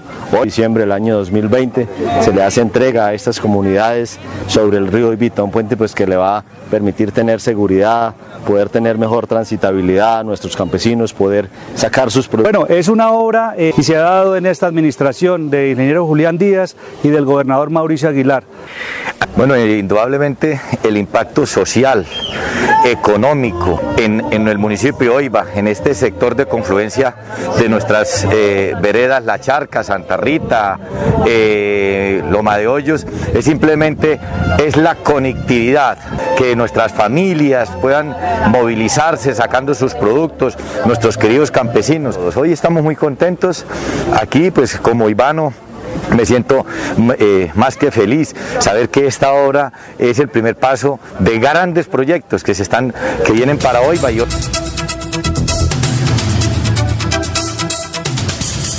Sergio, pues para la gente fue como una especie de milagro. Ve la, escuchó a la señora, el campesino, cómo agradecen primero a Dios y luego a las autoridades por estas obras que para ellos significa mucho, Sergio y Jorge. Sí, claro. Muy bien. Jorge. Sí, señor. Tenemos mensajes de los oyentes. Sí. Leo Lato nos escribe a través de Facebook. Importante que llame la atención sobre los bares como el Marianita, que funcionan en el sector de Sotomayor a unos metros del CAI y no cumplen los horarios ni la, reducción, ni la restricción de venta de licor, así mismo el sitio conocido como Toro Macoy. Este es el, estos son mensajes del oyente. Buenos días de Provenza, buenos días, los saludamos desde Alto Viento, Florida Blanca, feliz día. Eh, otro detalle, Jorge, y es que estaba leyendo una información que eh, señalan los expertos de la, de la Organización Mundial de la Salud que han lanzado una sombría advertencia el día anterior dice que la próxima pandemia podrá ser mucho más devastadora de lo que ha sido la COVID-19, especialmente si no aprendemos nada en esta ocasión. La advertencia la ha lanzado Mike Ryan, director ejecutivo del programa de emergencias de la OMS, durante la última rueda de prensa celebrada por la organización este año. Ryan reconoció que la pandemia de coronavirus ha sido severa, pero que nadie a estas, alturas, a estas alturas cree que sea la gran pandemia que los científicos llevan esperando. Más bien se trata de una llamada de atención. Mire que hay un detalle para tener en cuenta. Eh, la gente eh, señala, por ejemplo, que esto es una simple gripecilla. Sin embargo, los datos, la, viceprimer, la viceprimera ministra de Rusia señala la información. Tatiana Golikova admitió que el país ha experimentado un exceso de la tasa de mortalidad probablemente ligado al virus. Parece que han muerto 186 mil personas en Rusia este último año, todos por COVID. La cifra es tres veces superior al número total de fallecimientos que ha publicado eh, reconocido públicamente el país. Pero hay detalles también de estadístico, eh, Jorge, y es que eh, este, en este caso el índice de mortalidad es de 0.5 y el 1%. ¿Usted sabe cuánto fue el índice de la gripa española? No, no, no lo tengo en ese momento. Falleció el 3% de la población mundial en cuatro devastadoras oleadas. Aquí estamos hablando que el 1% de la población del planeta va a desaparecer por culpa de la COVID. Bueno, esos en cifras son que como Estamos hablando que el 3% de la población actual, son 228 millones de personas. Dividámoslo en tres. Sería alrededor de 70 millones de personas. Bueno, son las 6 de la mañana, 12 minutos. En otras noticias, subió 50 y 100 pesos la tarifa del transporte público en Bucaramanga. El pasaje del transporte público y de Metrolínea quedó en 2.600 pesos y la carrera mínima para los taxis tendrá un valor de 5.600 la Junta Directiva del Área Metropolitana de Bucaramanga aprobó en la jornada de ayer eh, el incremento a las tarifas para el transporte público colectivo, individual y masivo que tiene radio de acción en el área metropolitana para la vigencia 2021. El incremento será eh, expuesto de la siguiente manera. Mediante acuerdo metropolitano se fijó un mismo aumento de 50 pesos para el transporte público colectivo y el sistema masivo Metrolínea el valor del pasaje quedó en 2.600 pesos. En el caso de los taxis, el transporte individual, el incremento de la tarifa fue de 100 pesos y de esta manera la carrera mínima quedará en 5.600 pesos. Los precios del servicio de taxis desde y hacia el aeropuerto Palo Negro no tuvieron ajustes y se mantienen igual que el del año 2020 de la siguiente manera. A Girón, 28.500 pesos a Bucaramanga en la calle 40, desde la calle 45, 34.500 pesos. Bucaramanga, Puerta del Sol, 34.500 pesos. Florida Blanca, el anillo vial, 34.500 pesos. Hacia Piedecuesta y el anillo vial, 41.700 pesos. Y a la portería de Ruitoque, 41.700 pesos. Estos aumentos comenzarán a cobrarse a partir del viernes primero de enero de 2021. El director del área metropolitana de Bucaramanga, Álvaro Pinto, indicó que el incremento se, eh, para el incremento se tuvo en cuenta con respecto al incremento del índice de precios al consumidor y se tuvo en cuenta también que el, año atípico a causa de la pandemia y las circunstancias que todas las familias eh, pues conocen y la cual pues se busca ayudar a la comunidad y a no dejar tan altos los costos del transporte público, indicó el funcionario del área metropolitana. Son las seis de la mañana, 14 minutos. Eh, Estamos en últimas noticias de Radio Melodía y ya regresamos con más información. En 2020, IDESAN se reinventó.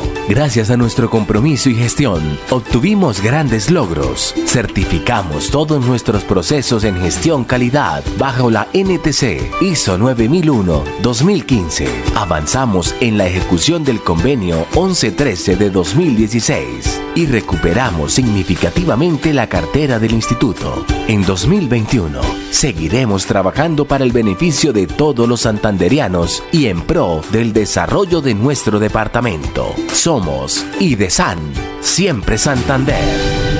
Internet transforma todo. Como hace un jurgo de años la televisión, no conocíamos nada más allá de estas montañas. Ahora por la Internet nosotros vemos el mundo y mucha gente a nuestro pueblo. Aprendo y enseño cosas que por videos. Y yo ni me lo puedo creer. Mi hijo es disque emprendedor online vendiendo hormigas culonas. Ni sabíamos que eso se podía. Yo veo a la gente de lejos y ellos me ven. Me conecto y es como si estuvieran acá conmigo. Eso parece mágico. Es verdad. Internet para la vida. Te transforma. Conoce más en mintic.gov.co. Un mensaje de Mintic.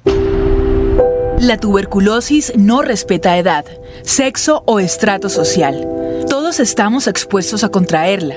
Si presentas malestar general o decaimiento, fiebre, falta de apetito, sudoración nocturna, pérdida de peso, dificultad para respirar o dolor en el pecho, no dudes en llamar a tu médico. Recuerda, el diagnóstico y el tratamiento es gratuito en las instituciones de salud.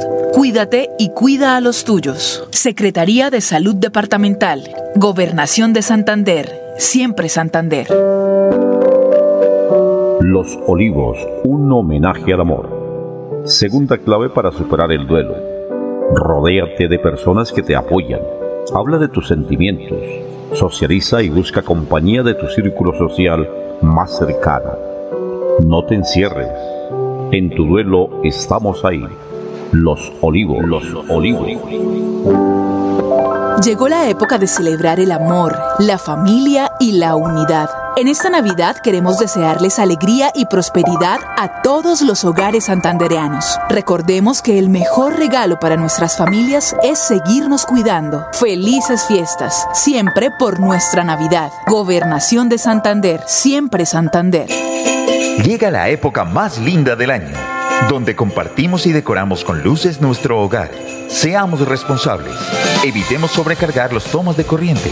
Alejemos las luces de las cortinas y solo encendamos las decoraciones si estamos en casa. Vivamos una Navidad libre de riesgos eléctricos. Recuerda que la vida es el mejor regalo que tenemos. Más información en www.esa.com.co. ESA, Grupo EPN, Vigilado Superservicios.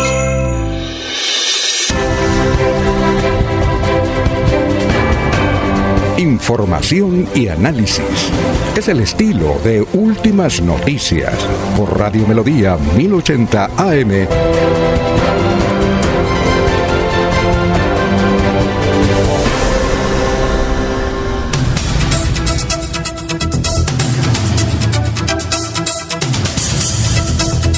Son bienvenidos, como son las 6 de la mañana, 18 minutos. Estamos en Últimas Noticias de Radio Melodía. A esta hora eh, tenemos información, una noticia que teníamos en el tintero, que tiene que ver con los cambios en la nómina del Atlético Bucaramanga. Se confirmó la salida de algunos eh, jugadores eh, que gozan del aprecio de la afición del Atlético, como John Pérez, Diego Erazo y otros cuatro jugadores del, del equipo Atlético Bucaramanga. La noticia se da a conocer el lunes anterior, cuando a través de un comunicado de prensa la institución anunció que el jugador más emblemático del Atlético, John Pérez, dejó de ser parte de la institución eh, luego de que eh, se anunciara que junto a otros cinco jugadores eh, iban a buscar un mejor futuro en, otras, en otros equipos. Además de Pérez, también dejarán las toldas leopardas el goleador de 2020, Diego Erazo. Los otros cuatro nombres que dejarán el equipo son Jefferson Martínez, Bernaldo Manzano, Kevin Al y Rubén Rojas. Así que cambios en la nómina del Atlético Bucaramanga, pues que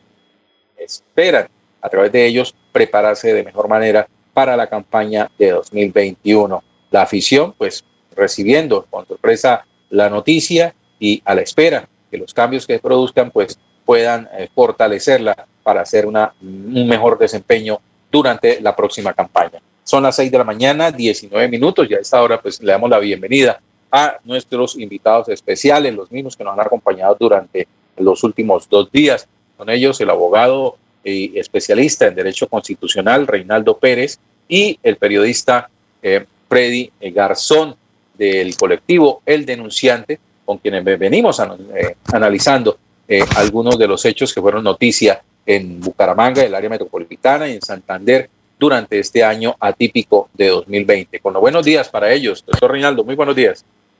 Buenos días para ti, Jorge, para Sergio, para Freddy, eh, Laurencio y todos los oyentes que nos sintonizan a esta hora de la mañana.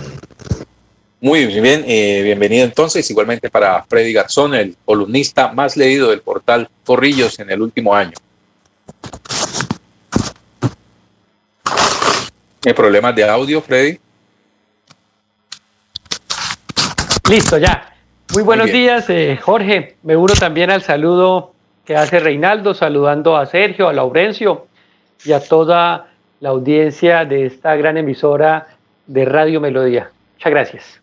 Muy bien, son las seis de la mañana, 21 minutos. Eh, eh, ese, estos diálogos que iniciamos hace dos días, en la cual también nos acompañó el periodista Pablo Vázquez, a quien saludamos desde el Radio Melodía, no pudo acompañarnos por algunos compromisos adquiridos a través del evento que él organiza cada año, que está relacionado con el desfile de las rosas que se, que se da el primero de enero de cada año en la ciudad de Pasadena, en Estados Unidos. Pues, eh, algunos compromisos dentro de la organización y la logística de este evento, el cual es transmitido a través de la televisión regional, pues Pablo no ha podido eh, acompañarnos. Eh, más, sin embargo, dice que nos escucha todos los días y que espera que todos estemos muy atentos a la sintonía de este desfile el próximo eh, primero de enero a partir de las 11 de la mañana a través de la televisión regional del Oriente. Le deseamos éxitos a Pablo en este evento.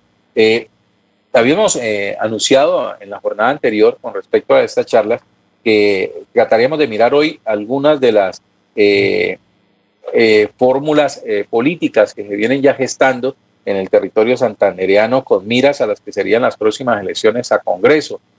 fórmulas que ustedes saben, pues en estas elecciones se presentan candidatos tanto a Senado y Cámara de Representantes con origen en nuestro, en Santander, las cuales algunas pues se mantendrán, que han dado resultados, que fueron exitosas en las urnas, y otras nuevas que se vienen gestando precisamente para buscar eh, el, apoyo de los ciudadanos a través de, las elecciones. Eh, algunas de esas fórmulas eh, que han comenzado a gestarse, pues buscan también fortalecer los resultados obtenidos por los partidos y eh, dentro de ellos pues vemos nombres que actualmente se encuentran en instancias como la Cámara de Representantes y que aspiran a pasar a un nuevo escenario como el Senado. Eh, igualmente eh, se espera que algunos funcionarios y miembros de corporaciones en las regiones pues anuncien sus retiros de ellas para poder entrar a participar dentro del proceso electoral. Tenemos dentro de la agenda de cada uno de los invitados y obviamente la de Sergio Laurencio eh, algunas de estas fórmulas que ya se vienen trabajando a través de diferentes eh, reuniones políticas que se realizan. Bueno, eh, aquí que hay que revisar el contexto nacional, nacional que afectó directamente los procesos electorales de Santander y estoy hablando específicamente del Partido Centro Democrático. En las elecciones legislativas pasadas pues teníamos un monstruo electoral que era el presidente Álvaro Uribe Vélez que estaba encabezando la lista cerrada al Senado por ese partido. Eso ocasionó que los candidatos al Senado de, de, este departamento por parte del Centro Democrático, creo que uno era el, el que fue gerente de la, de la electrificadora de Santander y el otro el doctor Quintín. Sí, los dos. Ellos, los dos. Ellos se quemaron porque Álvaro Uribe Vélez fue la, fue la votación mayoritaria acá en Santander. El Partido Centro Democrático en ese momento tiene gobernabilidad, tiene, tiene prestigio como tal y es en mi concepto, un acierto que se quiera dar el salto al Senado esta vez, ya que es muy probable que el presidente Álvaro Uribe no vaya a aspirar al Congreso de la República nuevamente. Entonces, eh, tanto el doctor Oscar Villamizar como el doctor Edwin Ballesteros, o los que vayan a dar ese salto dentro de la colectividad del Centro Democrático para ser senadores de la República, sería un acierto en este momento. Comparto la apreciación, Jorge, comparto la apreciación de Reinaldo en este sentido. Claro, es una oportunidad que en este momento se les está ofreciendo, o se ofrece en, el sentido de que primero el senador Álvaro Uribe no, no va a participar en, el próximo, la próxima contienda política y segundo porque la condición de gobierno de alguna manera impulsaría de algún modo la, eh, el proceso electoral a favor de los candidatos de este eh, movimiento político. Jorge, eh, Sergio y Reinaldo. antes pues de hablar, yo pienso que las fórmulas eh, posibles eh, para las próximas elecciones en marzo del 2022, es que son las elecciones, no sé si dar un pequeño contexto a la opinión pública de cuáles son los actuales senadores y representantes a la Cámara del Departamento de Santander. Y es así que, por ejemplo, por cambio radical está Richard Aguilar, que tuvo una votación de 76.942 votos. bueno. A nivel nacional. Y en el departamento, 56.000 votos. No fue senador de cambio radical Bernabé Celis, que posiblemente podría estar él, su hijo o cualquier persona cercana a él en las próximas elecciones, obtuvo 49.000 votos. Voy a dar las cifras en picos para no darlas completas. Y en Santander obtuvo 22.000. En el Partido Liberal, eh, bueno, ahí podríamos meter a eh, eh, Horacio José Serpa, que obtuvo 91 mil votos a nivel nacional y en el departamento 22 mil votos, casi 23 mil. Miguel Ángel Pinto, 84 mil votos a nivel nacional y 53 mil votos en el departamento de Santander. Jaime Durán, 69 mil votos, casi 67 mil a nivel nacional y en el departamento 49 mil. Y Leonidas Gómez, que dejó viendo un chispero a todas las personas a las cuales votaron por él y depositaron su confianza, obtuvo 84 mil votos a nivel nacional y casi la misma votación en el departamento con 81 mil votos. Eso solo por hablar del Senado. Ahorita pues damos una cifra desde la Cámara. Sí, muy bien, exacto. Es decir, eh, que hay una considerable, una representativa fuerza eh, política en representación del departamento de Santander en el Senado y que obviamente, eh, a excepción de, Leonidas Gómez, me imagino que todos ellos aspirarán a estar nuevamente en el Congreso. 82 mil votos, 82 mil votos que eligieron a un senador del Valle del Cauca. Sin lugar a dudas. ¿Será que haya aspiración por parte del hoy diputado eh, Leonidas Gómez para volver a considerar su nombre para llegar al Senado? Con el respeto que me merece Leonidas, creería que depende de cómo amanezca. No tanto de cómo amanezca, doctor Sergio, sino también de las relaciones que tenga en su momento con Rodolfo Hernández. Eso va a ser determinante para la aspiración también de, del doctor Leonidas Gómez, del diputado Leonidas Gómez ese, ese, es un nombre importante también a considerar dentro de las tablas para, para quienes serán candidato al Senado. Rodolfo Hernández, ¿será que estará su nombre dentro de alguna lista al Congreso? ¿Será que insiste en su intención de llegar a la presidencia de la República? ¿Será que su movimiento presentará eh, listas o como opción para llegar al Congreso? Sin duda, sin duda presentará lista. Lo que no sé es hasta qué punto Rodolfo Hernández aspire al Senado cuando él es eh, en eso un poco más bien terco. Creo que tiene en su cabeza el concepto de que va a aspirar a, la presidencia de la República y de eso no hay nadie que lo baje.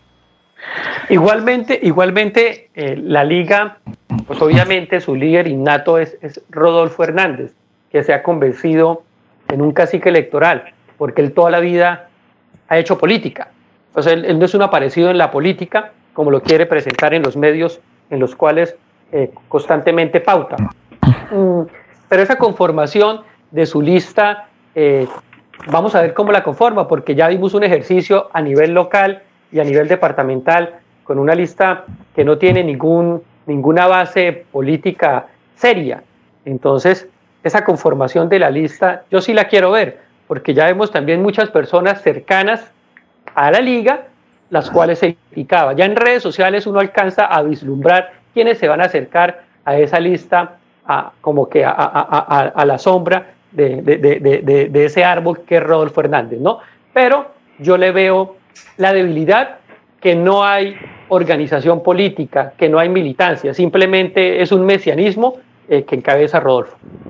Muy bien. Bueno, eh, eh, un segundo, perdón, Sergio, Reinaldo un, les pido un minuto, hagamos una pausa aquí. Eh, tenemos en línea al doctor Julio Enrique Avellaneda, una de las voces oficiales de Últimas Noticias, quien tiene, eh, quiere hacer una participación con respecto a una noticia que eh, involucra a un reconocido miembro de la rama de abogados de nuestra ciudad. saludamos al doctor Julio Enrique Avellaneda con los muy buenos días. Jorge, cordial saludo para usted, para todos los compañeros en, en la red, para toda la amable audiencia. Muy, muy gentil por permitirme participar en esta mañana en este importante espacio noticioso. No, quería simplemente eh, expresar nuestra, nuestra voz de condolencia y nuestra aflicción por la eh, muerte de el colega, amigo, profesor, el doctor Alfonso Vázquez Alarcón quien murió en el día de ayer víctima de, de esta pandemia que nos ha azotado de manera por demás inclemente. Y quería rogarle que me permitiera eh, hacer unas palabras para, para toda la familia de la comunidad universitaria del Centro Uni Remington, del cual formamos parte. La muerte. Siga, tiene todo el tiempo que, muy gentil. del que quiera disponer. Muy gentil. La muerte siempre traicionera, fría y silenciosa. Nos privó ayer de la existencia de un formidable profesor, excelente abogado, gran amigo, Alfonso Vázquez Alarcón, nuestro director académico en la Facultad de Derecho de la Corporación Universitaria Uniremington. Su fallecimiento ha conmovido profundamente a la comunidad académica de nuestra institución y a la sociedad santanderiana en general, pues fue un apasionado educador que asumió con entusiasmo quijotesco el proyecto educativo que hoy extraña sus orientaciones.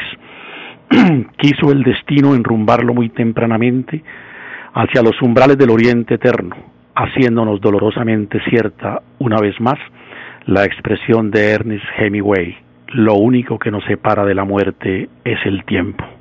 En efecto, escasos días atrás, con ocasión de la conclusión de un semestre académico más, vigoroso, juvenil y embelesado en el sueño de formar profesionales en el arte del derecho, tuvimos ocasión de oír sus instrucciones sin presentir que el tiquete a la eternidad estaba ya en su bolsillo por designio del Supremo Creador. Todos los encuentros con el doctor Vázquez estaban matizados por la cordialidad, como era su estilo, y presididos por el don de gentes que adornó su existencia. Lejos estábamos de imaginar que la cita acordada para proyectar las actividades del año por venir nos iba a quedar trunca y que nuestra despedida era eso, un adiós sin retorno a la fraterna amistad que por tantos años guardamos. Por eso, no salimos del asombro ante la infausta noticia del viaje sin regreso que la providencia le indicó ayer iniciar. Muchas enseñanzas legó a sus alumnos y a sus compañeros docentes que hoy lloramos su ausencia y sentimos su marcha perpetua. Pero tal vez la que más nos impacta es la del afecto por sus educandos, a quienes siempre tuvo como razón de ser. Aún recuerdo entre nuestras últimas charlas su firme convicción de que el mundo universitario lo hacen los estudiantes, pues son ellos quienes hacen las preguntas que cambian la sociedad. Alfonso Vázquez fue por sobre todo el decano académico de la sencillez. Admiramos en él su afán incesante por encontrar la mejor condición para los espacios y momentos universitarios, procurando las respuestas adecuadas a las exigencias estudiantiles. Fue esta una virtud siempre fresca y auténtica, nacida de la franqueza y el ardor con que abrazó su oficio docente. Ejerció con éxito y altura su profesión, convirtiéndose en eximio ejemplo para todos sus alumnos. Trasegó por algunos años como directivo de las unidades tecnológicas de Santander, dejando también allí la grata estela del hombre pulcro y buen hacedor de la función pública. De Alfonso Vázquez Alarcón guardaremos siempre el mejor recuerdo, las gratas reminiscencias de un ser espléndido y haremos nuestro el entusiasmo desbordado que siempre exhibió para hacer del proyecto universitario Uniremington una realidad, el que seguramente desde las ventanas celestiales continuará mirando. Nos aflige, sí, sentir que su sorpresiva partida nos priva de un dirigente educativo dinámico, difícil de suceder. Con infinita tristeza expresamos a los directivos de la Casa Universitaria Uniremington, en especial a nuestro director regional, doctor Oscar Demetrio Plata, a todos los docentes, empleados y a todos quienes fueron sus alumnos, nuestra voz de condolencia, a sus familiares, a su señora esposa e hijos, en especial a Ana Milena, nuestro abrazo de solidaridad con la seguridad de que su recuerdo seguirá palpitando en todos los que gozamos de su afecto y aprecio. Al despedirlo hacia su eterna morada, nuestro pesar nos hace evocar el inmortal verso de Álvarez Hidalgo. Te fuiste con placidez y de repente, como si tú lo hubieras elegido, no te absorbió la muerte, te has dormido, solo que no madrugarás mañana, amigo ausente. Paz en su tumba, gran compañero. Así es, muy bien, doctora Llaneda, muy mm, sentidas muy las amable. palabras eh, de parte suya en reconocimiento a la labor del doctor Alarcón. Sí, señor. bueno, Jorge, escúcheme que, que, que la voz está un poco entrecortada, pero por supuesto eh, es eh, parte de la emoción que, que nos embarga de, de pesar por la temprana vida de nuestro gran amigo Alfonso Vázquez. Un abrazo para Así todos, muy gentil por, por permitirnos estas palabras. Muchas Sí, gracias, señor. doctor. Son las 6 de la mañana, 36 minutos. Estamos en Últimas Noticias de Radio Melodía. Cantemos la Navidad con melodía. Cantemos la Navidad como nosotros cantamos. El esta Navidad celebramos. Cantemos una canción del amor que nos ha unido y demos gracias al cielo que ese amor ha renacido. Melodía, la radio líder de Colombia. Bueno, y hay otras noticias también positivas en el departamento de Santander.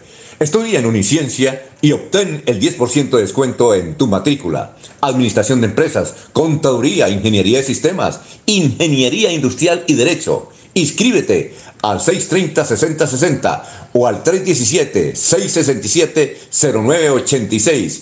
Y este 2021 comienza tu proceso universitario.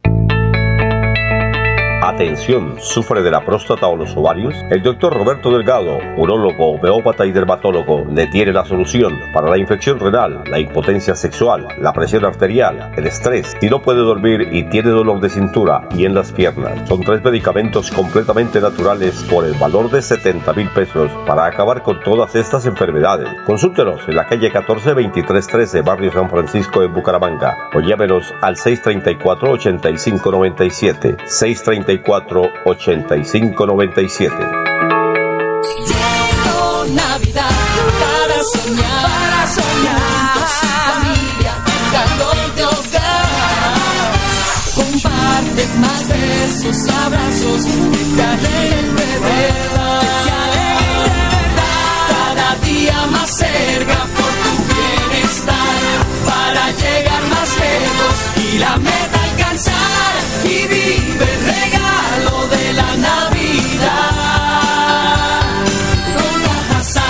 Vigilado Super Subsidio. Queridos oyentes de Hablando con el Abogado, les saluda Iván Calderón, su servidor. Les deseo una feliz Navidad y un próspero año nuevo para todos ustedes. Debido a la época en la que nos encontramos, el programa se ausentará, pero no se preocupen, que volveremos con la misma dedicación, con la misma intención de colaborarles a ustedes a partir del primero de febrero del año 2021. Así que disfruten estas fiestas y espero reencontrarme con ustedes nuevamente a partir del próximo año. Que la pólvora no apague sonrisas. La Navidad es una época donde la paz, la tranquilidad y la armonía debe llegar a todos los hogares santandereanos. Celebra seguro, en familia y sin pólvora. Gobernación de Santander. Siempre Santander. Ha transcurrido el año 2020. Un año muy diferente que cambió nuestras vidas, pero la bendición de Dios ha estado en nuestros corazones para poder seguir adelante. La gerente general de Radio Melodía, Sara Prada Gómez, quiere agradecer a los empleados, anunciadores, periodistas y a todos los oyentes porque han creído en la empresa y han estado ahí siempre acompañándonos como su gran familia Melodía. Les deseamos una feliz Navidad y un próspero año 2021. Dios los bendiga.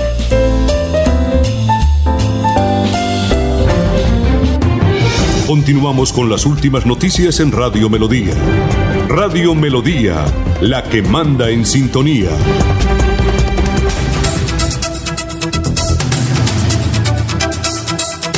Muy bien, estamos de regreso, son las 6 de la mañana, 40 minutos. Vamos con una más información con Laurencio Gamba antes de continuar con nuestro conversatorio con nuestros invitados eh, Reinaldo Pérez y Freddy Garzón. Laurencio. Jorge y oyentes, campesinos de Bucaramanga le agradecen al alcalde Juan Carlos Cárdenas y a su grupo de trabajo por los mercadillos campesinos que se cumplen en el área en Bucaramanga, particularmente la entidad que les ha dado algún servicio, porque muchos trabajan, dicen que apoyan a los campesinos, pero compran papa francesa o compran los huevos de Estados Unidos o el pollo americano. Pero aquí está este informe con los campesinos reales y efectivos que sufren y trabajan las 24 horas de sol a sol.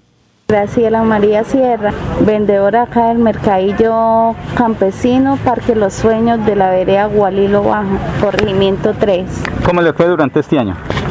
Pues al comienzo regular, gracias a Dios a que nos dieron la nueva oportunidad de poder vender, volvimos a, tener ingresos para nuestros hogares. Eh, yo produzco eh, pollo y huevos. En este tiempo sí fue muy difícil, sobre todo porque cuando no nos dejaban salir y Lo uno para llevar el, el, el alimento para los animales, eso se nos complicó al comienzo. Para vender nuestros productos también fue muy difícil en la temporada de la pandemia. Oscar Río, pues está también difícil, igual que acá en la ciudad, por ejemplo, para los insumos, todo, para el mantenimiento, están muy costosos los, los precios de los alimentos. Lo han venido subiendo varias, varias veces y eso incrementa mucho los gastos. Solamente acá en el mercadillo nos da la oportunidad de traer los productos para ofrecerlos. ¿El mercadillo qué significa para ustedes?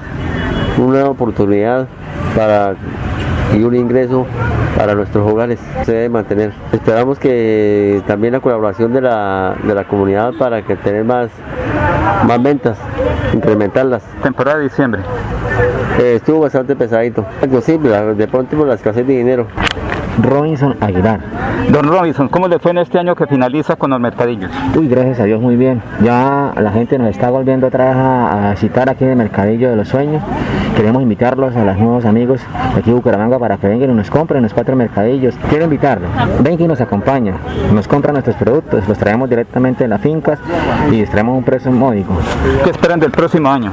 Pues que se mantengan los mercadillos, que Dios siga así, que a todos se cure esa enfermedad primero que todo, para que todos podamos trabajar tranquilamente y, y seguir nuestras vidas normales y disfrutar de, de las cosas bonitas que hay aquí en la ciudad. Estamos cuidándonos mucho, estamos, no estamos saliendo, si está por ahí la... Si uno ve muy, muy, no necesidad de salir, no salgan aquí al mercadillo estrictamente a vender. Nos sigan apoyando a nosotros los campesinos como ya han comenzado a hacer después de la pandemia. A todos, felices fiestas y que el Señor los acompañe. Juliet García. Madre durante tiempo, ¿cómo le fue durante este año? Bien, gracias a Dios, a pesar de lo del, lo del transcurso de la pandemia, pues tenemos que estar agradecidos y, y pues adelante, seguimos ahí luchando fuertemente. ¿Cómo es el trabajo y cuidar de una niña? Duro, una experiencia dura.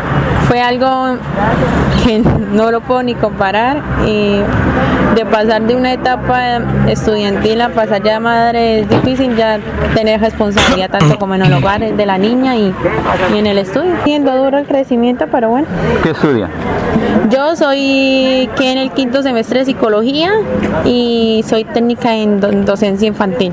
¿Qué espera del 2021? Ayudar a mi hija, darle la mejor educación y pues brindarle todo lo que ella necesita. ¿Qué esperan de la alcaldía de Bucaramanga? Pues que nos sigan colaborando así como vamos, que nos ayuden, así como nos están ayudando para fortalecer los hogares. ¿Qué le dice usted a los oyentes de Radio Melodía? Que vengan y nos compren, ya que es una satisfacción. Nosotros somos campesinos y venimos del campo, las cositas para nuestro hogar, para traer y llevar. Y pues que vengan y nos compren para el 2021 y así fortalecernos cada día en los campesinos, ya que somos recientemente del campo. Y feliz año para todos y Dios me los bendiga.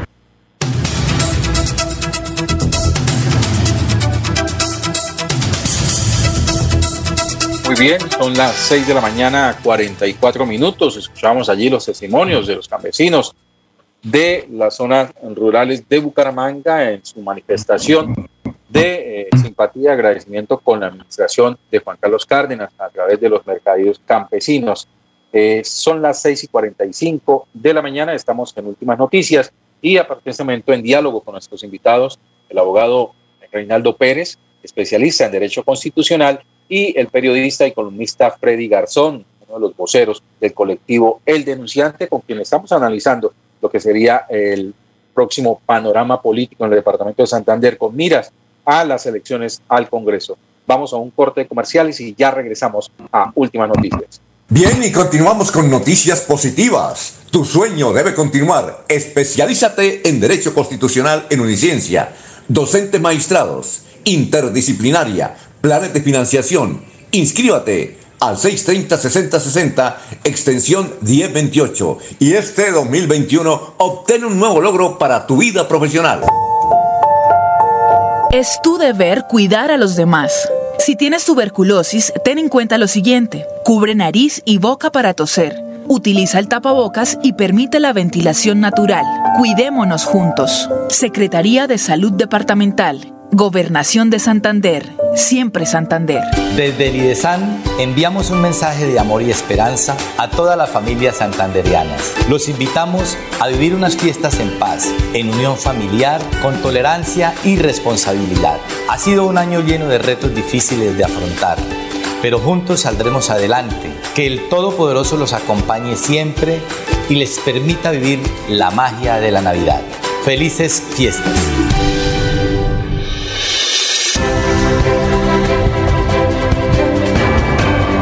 Información y análisis. Es el estilo de Últimas Noticias por Radio Melodía 1080 AM.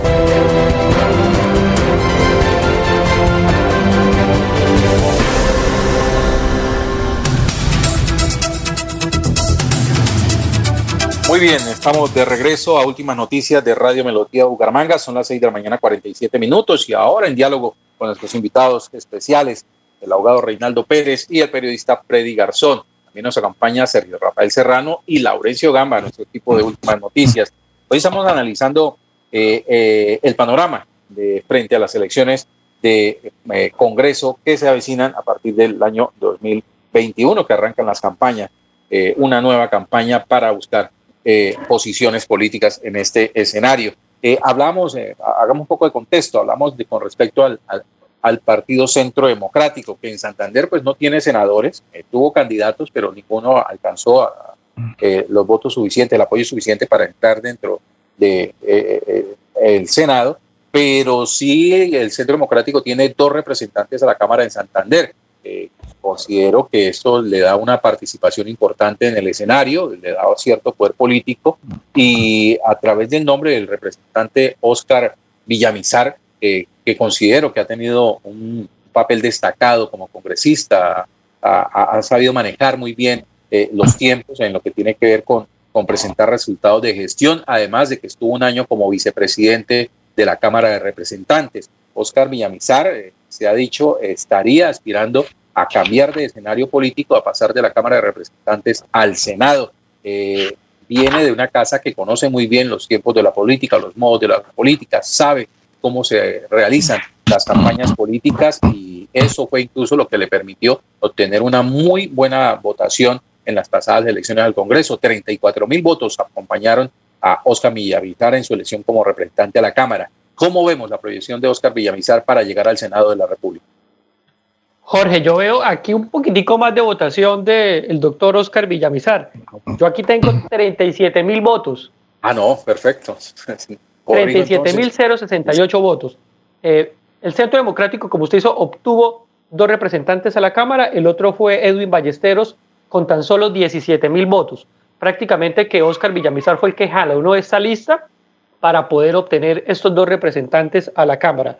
Y como usted lo, lo dice, un trabajo que yo pienso que también lo ha venido haciendo muy bien en el departamento de Santander y le da para aspirar al Senado. Y también se escucha que muy probablemente podría ser un buen candidato a una posible eh, campaña a la gobernación de Santander o a una alcaldía de la ciudad de Bucaramanga. Entonces ahí están esos dos representantes del Centro Democrático, Oscar y Edwin. Y quiero hacer una cosa muy rápida de decirle los votos del Partido Liberal en la Cámara. Estuvo Nubia López con 70 mil votos, Víctor Ortiz con 56 mil, eh, el Pote Gómez o Edgar Alfonso Gómez con 42 mil votos, la coalición de ASI Verde y el Polo eh, con tan solo 19 mil votos, Fabián fue representante a la Cámara, Cambio Radical con Ciro Fernández con 23 mil votos, y ahí para la votación el Partido Conservador eh, doctor Sergio, tuvo una votación importante con Sergio Jaimes, con Isnardo Jaimes, pero no le alcanzó. No alcanzó, sí. Con 25.700, sí, una votación muy, importante que también les da para pelear, yo pienso que una Cámara nuevamente. Ese es el panorama, porque es que para proyectar en las próximas elecciones hay que mirar las estadísticas y lo que se tiene. Bien, veámonos uno por uno, Freddy. Eh, eh, entonces, eh, centrémonos un poco en lo del Centro Democrático. Entonces, eh, de acuerdo con Freddy, pues dice que Oscar Villamizar tiene una muy buena posibilidad de cambiar de escenario y llegar con éxito en su propósito de estar en el Senado de la República. Reinaldo, ¿está de acuerdo con esa posición?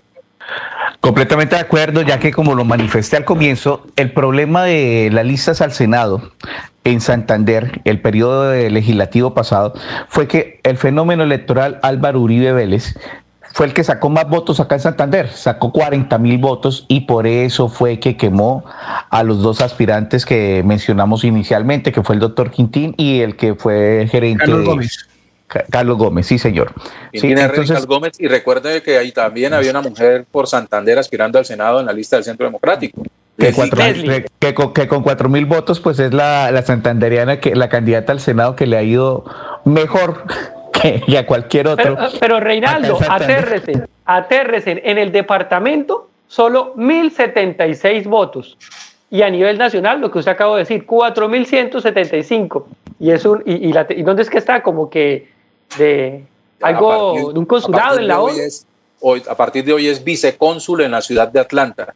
Bueno, en representante del carácter y de la berraquera santanderiana allá, en ese prestigioso, eh, prestigioso, cargo. Y pues respecto a los que van a aspirar al Senado, que inicialmente pues creeríamos que el doctor Oscar Villamizar lo va a hacer ahí, pues él viene de una casa muy importante, muy importante. Eh, su familia eh, es de raíces conservadoras. Eh, lo fue en un momento muy importante del Partido Conservador, cuando el Partido Conservador era la fuerza que decide. Me corrige el doctor Sergio si no, si no era así en ese momento. Que decidía, sigue siendo sigue siendo, sigue siendo una colectividad muy importante y pues que en ese momento pues lo vemos en el Centro Democrático y el doctor Oscar Villamizar lo hemos visto haciendo un trabajo muy, muy, muy importante de la mano con el Ministerio de las TIT a nivel eh, departamental departamental. Y yo creo que sumado a que el presidente Álvaro Uribe Vélez ya no va a aspirar al Senado, pues eh, van a tener muy buenos resultados en estas próximas contiendas electorales. Con respecto al nombre de Oscar Villamizar, eh, siempre que se hable de Oscar Villamizar, eh, se terminará necesariamente hablando de su padre, el ex senador Alirio Villamizar, quien logró una importante figuración dentro del Partido Conservador y en dos periodos que estuvo en el Senado de la República. Algunos eh, problemas en la Cámara. no le permitieron. dos periodos en la Cámara, creo que también estuvo. no, uno en la Cámara y dos en el Senado. Bien, eh, algunos problemas pues, le, impidieron continuar con su carrera política y eh, esto de alguna manera puede llegar a afectar a Oscar Villamizar. En lo que yo considero, creo que Oscar ya maneja un nombre propio dentro de la Tiene vuelo propio, tiene vuelo propio, tiene vuelo propio. Creo que nada le puede afectar ese tipo de señalamientos que además no tienen nada que ver con él.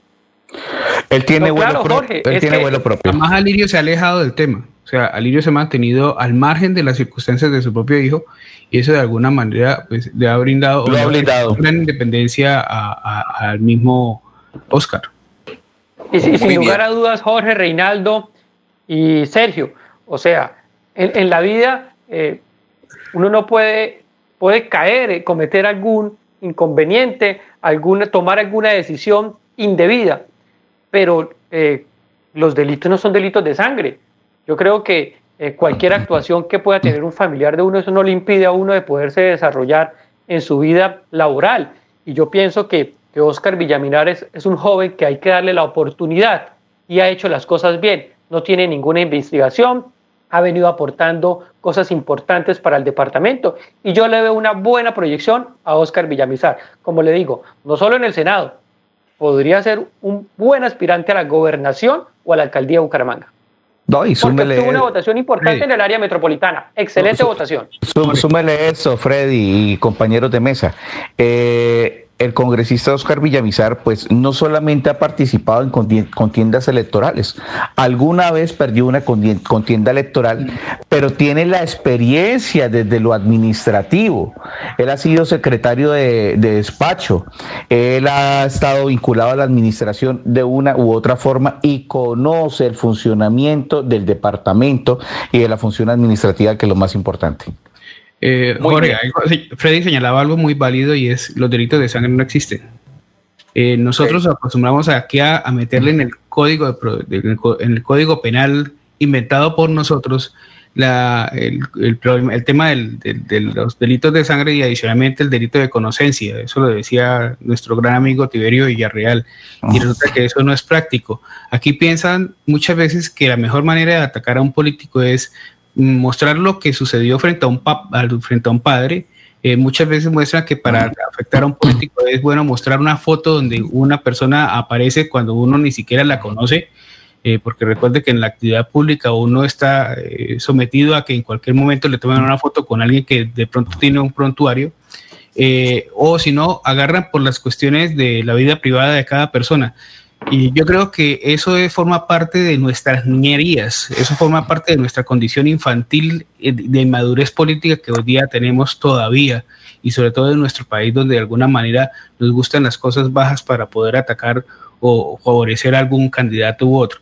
Eh, eso debemos de eliminarlo. Yo creo que es bueno escuchar siempre a los candidatos, analizarlos, qué han hecho, qué no han hecho, eh, qué eh, quiere o qué piensa del futuro acerca de eh, lo que tiene su región, de su, su espacio local, su, la nación, etcétera. Y creo que de esa manera podemos empezar a, pensar en la posibilidad de tener una madurez política. Mire, yo recuerdo en el, famo en el viaje que hicimos a Turquía, que alguien yo le preguntaba a, la guía turística, bueno, y el tema de su gobierno, y ella me decía, nosotros no nos gusta no nos gusta el gobierno de Erdogan porque Erdogan es eh, un tipo dictador.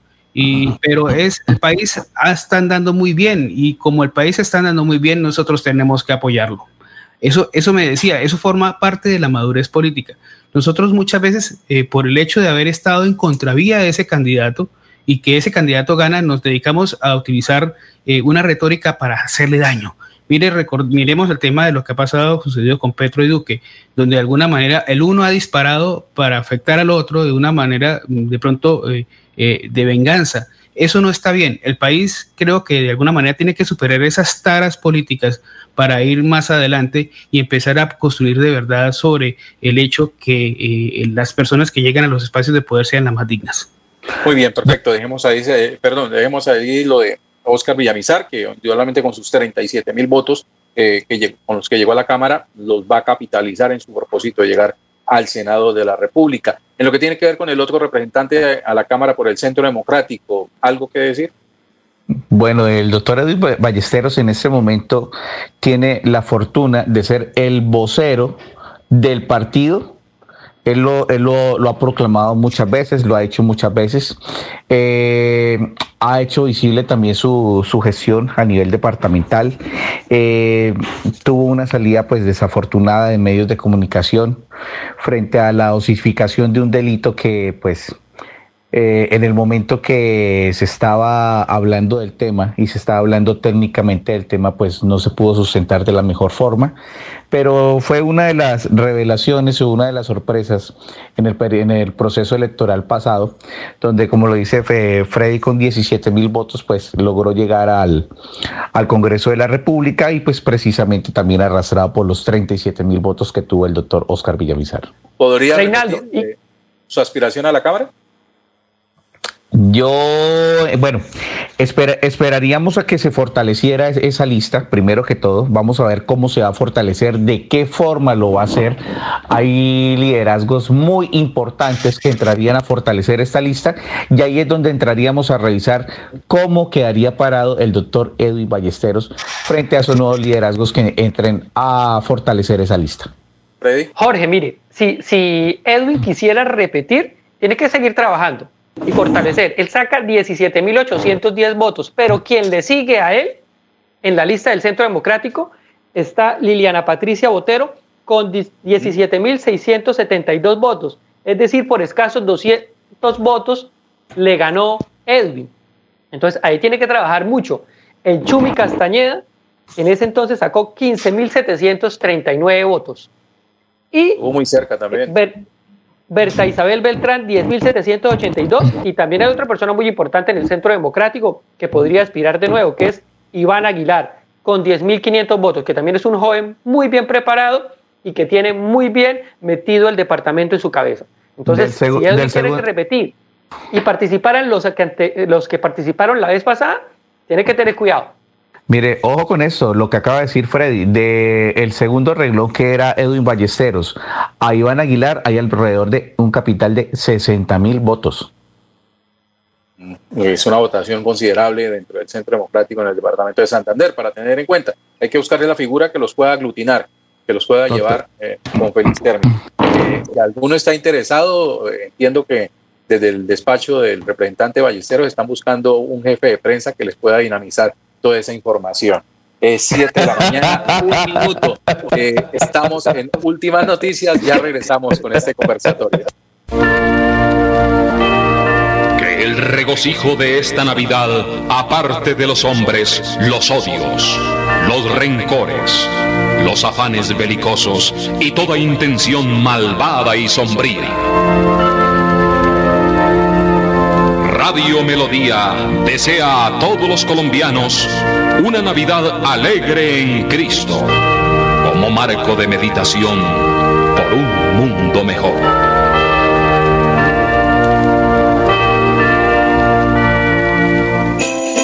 Llega la época más linda del año, donde compartimos y decoramos con luces nuestro hogar.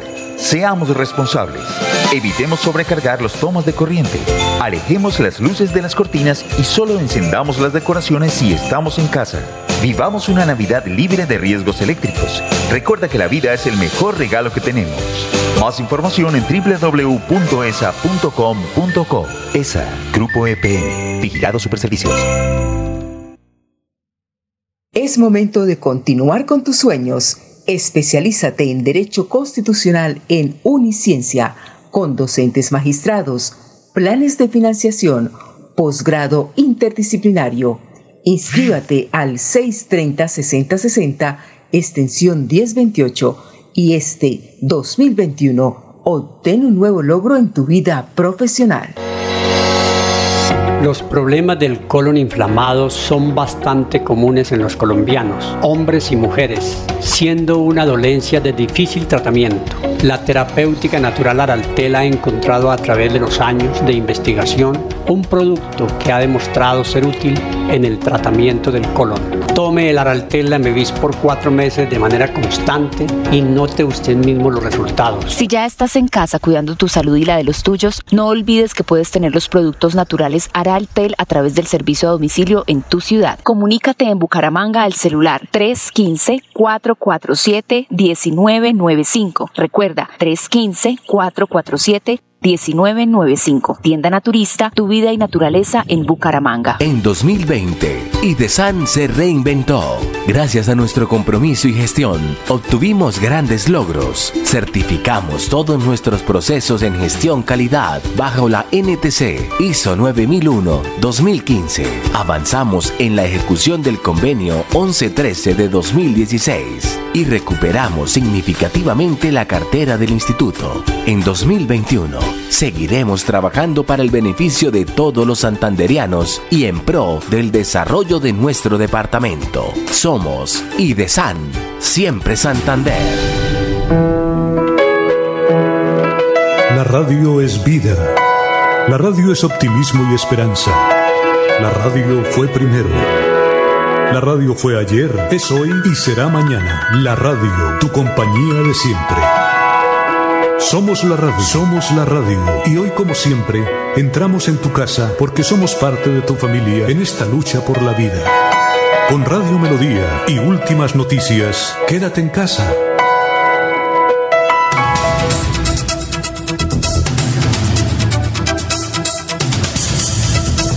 Bien, son las 7 de la mañana, 5 minutos y estamos en últimas noticias de Radio Melodía. Ya analizamos entonces eh, lo que podría suceder en el escenario del Centro Democrático en Santander frente a las elecciones al Congreso. Eh, veamos el Partido Liberal, que también tiene una fuerza representativa importante dentro de la región, eh, dentro de la circunscripción de Santander, tres representantes a la Cámara. con las votaciones que ya nos dio Freddy, entre ellas la de Nubia López, que fue la mayor votación no solamente en Santander, sino que fue la mujer con mayor votación a la Cámara de Representantes dentro del partido a nivel nacional y que también eh, ha tenido un papel destacado dentro del Congreso. Eh, el más reciente de ellos, la, sacar adelante el proyecto de ley que le permite eh, la celebración de los 400 años de Bucaramanga con una importante suma de recursos para que se, van, se verán representados en el desarrollo de infraestructura y urbanístico del, de, la ciudad frente a esa celebración dentro de dos años. Eh, veamos el, Partido Liberal ah, en sus representantes y comencemos con Nubia López. me recuerda, Freddy, la votación que tuvo ¿Y cuál cree usted que sería el escenario de Nubia frente al próximo proceso electoral al Congreso? Sí, Jorge, la votación de Nubia fue 70 mil 20 votos. Eso le da para aspirar indudablemente a una candidatura al Senado de la República. Su mayor logro, usted ya lo dijo, la ley de 400 años de, de Bucaramanga, una ley que de verdad unió a la clase parlamentaria, como hace tiempo no se veía unida esa clase parlamentaria en torno al desarrollo de Bucaramanga y el área metropolitana. Y este, esta ley 100, que también la manejó Freddy Anaya en su campaña, y que también previamente quien la manejó primero fue el, exdiputado Edgar Suárez, que yo creo que, que, mucha gente en Bucaramanga y el departamento no sabe. Esa idea del proyecto, que hoy es un proyecto de ley, es una ley ya sancionada, fue una idea originaria del exdiputado Edgar Suárez, que la, la, escribió como cuando fue precandidato en su partido Cambio Radical en ese momento. Precandidato a la alcaldía de Bucaramanga. que la adoptó también como candidato Freddy Anaya y que ya pues eh, una vez superado el proceso electoral de elección a la alcaldía, pues la tomó Nubia López y la sacó adelante desde el Congreso de la República para hacerla hoy una realidad. Por esa idea se la entregó a ellos, sí señor. Una pequeña acotación frente a lo que señaló Freddy y hace referencia a la que, al hecho de que la clase eh, política del departamento se hubiese unido frente al tema de la ley 400 años de Bucaramanga. Porque es que ahí hay un dato curioso y es que en el pasado eh, en una reunión que sostuvieron algunos congresistas con el presidente Belisario Betancourt, el presidente señalaba que era mejor era más fácil recibir a los santanderianos que a los eh, paisas, porque los paisas iban unidos, se presentaban, imponían y tocaba hacerles las cosas. Que los santanderianos lo único que pedían era eh, que sacaran tal funcionario. A pedir, a pedir, cabezas. Entonces, vemos que perdón, vemos que ya recuperamos la comunicación con Laurencio. Eh, había tenido una falla, ya está de nuevo en el foro. Laurencio, ¿tendría algo que aportar dentro del nombre de Nubia López? Pues yo lo que tengo. Como congresista. Yo lo que tengo que aportar es que tengo ahí en línea a el senador Richard Aguilar Villa. Es que lo acaba de presentar o tiene en defensa un proyecto para bajarle el IVA de Internet.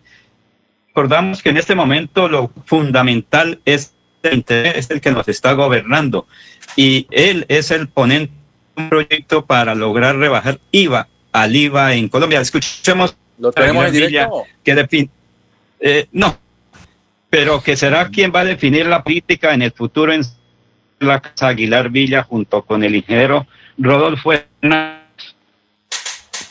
Este es un proyecto de ley que prácticamente lo que quiere dejar permanente es un decreto que se sacó en medio de la pandemia y debido a las dificultades a las necesidades de conectividad, sobre todo para los estratos más bajos, de no cobrarle IVA a los servicios de Internet móvil y, fijo, en donde hoy en día pues, prácticamente los costos son muy altos y, hay que reconocer que muchas familias o más de 20 millones de colombianos no logran tener este servicio de Internet y muchas dificultades para su pago.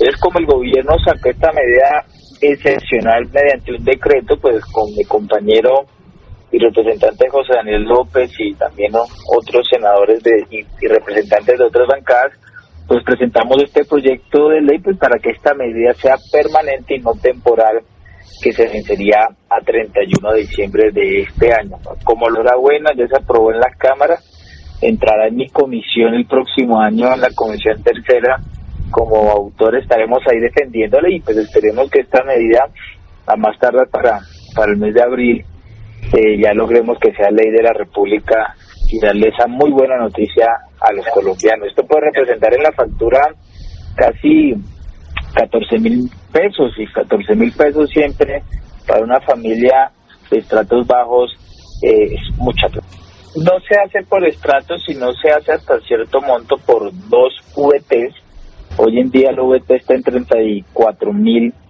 eh, 477 pesos, entonces estamos hablando de 70 mil de 70 mil pesos.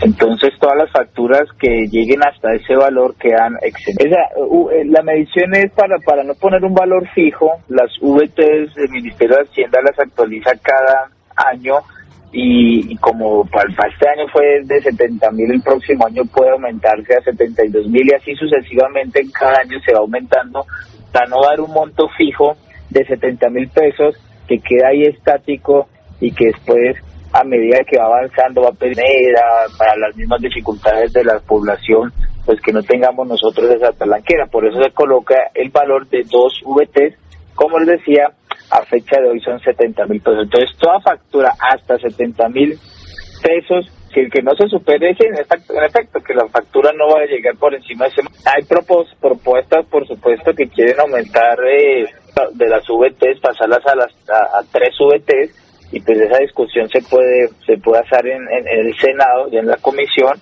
porque ya estaríamos pasando a facturas de 90 mil. Los proyectos de ley en los diferentes debates pueden recibir diferentes modificaciones, pero yo creo que este esfuerzo que se está haciendo para que esto que hizo el gobierno, o que hizo muy bien el gobierno en la pandemia, pues ya no sea por este año 2020, sino que sea permanentemente en el tiempo. Estrato 6, el 96%, el estrato 6 tiene el Internet, mientras el estrato 1 solamente el 26%. Entonces todavía existe una brecha digital muy fuerte en los estratos bajos, incluso con la ministra Lastigui y con nuestro gobernador Mauricio Aguilar se está haciendo un plan para conectar a 10.000 familias en el departamento de Santander y que les quede una factura mensual a los estratos 1 y 2 de 8.000 pesos. Esto va a ser eh, un programa exitoso, lo anunciaron hace unos meses con la ministra Karen Abudineni y nuestro gobernador y bueno, el próximo año estaremos dando esa muy buena noticia para los colombianos, para los santanderianos y también para los colombianos porque es una política a nivel nacional.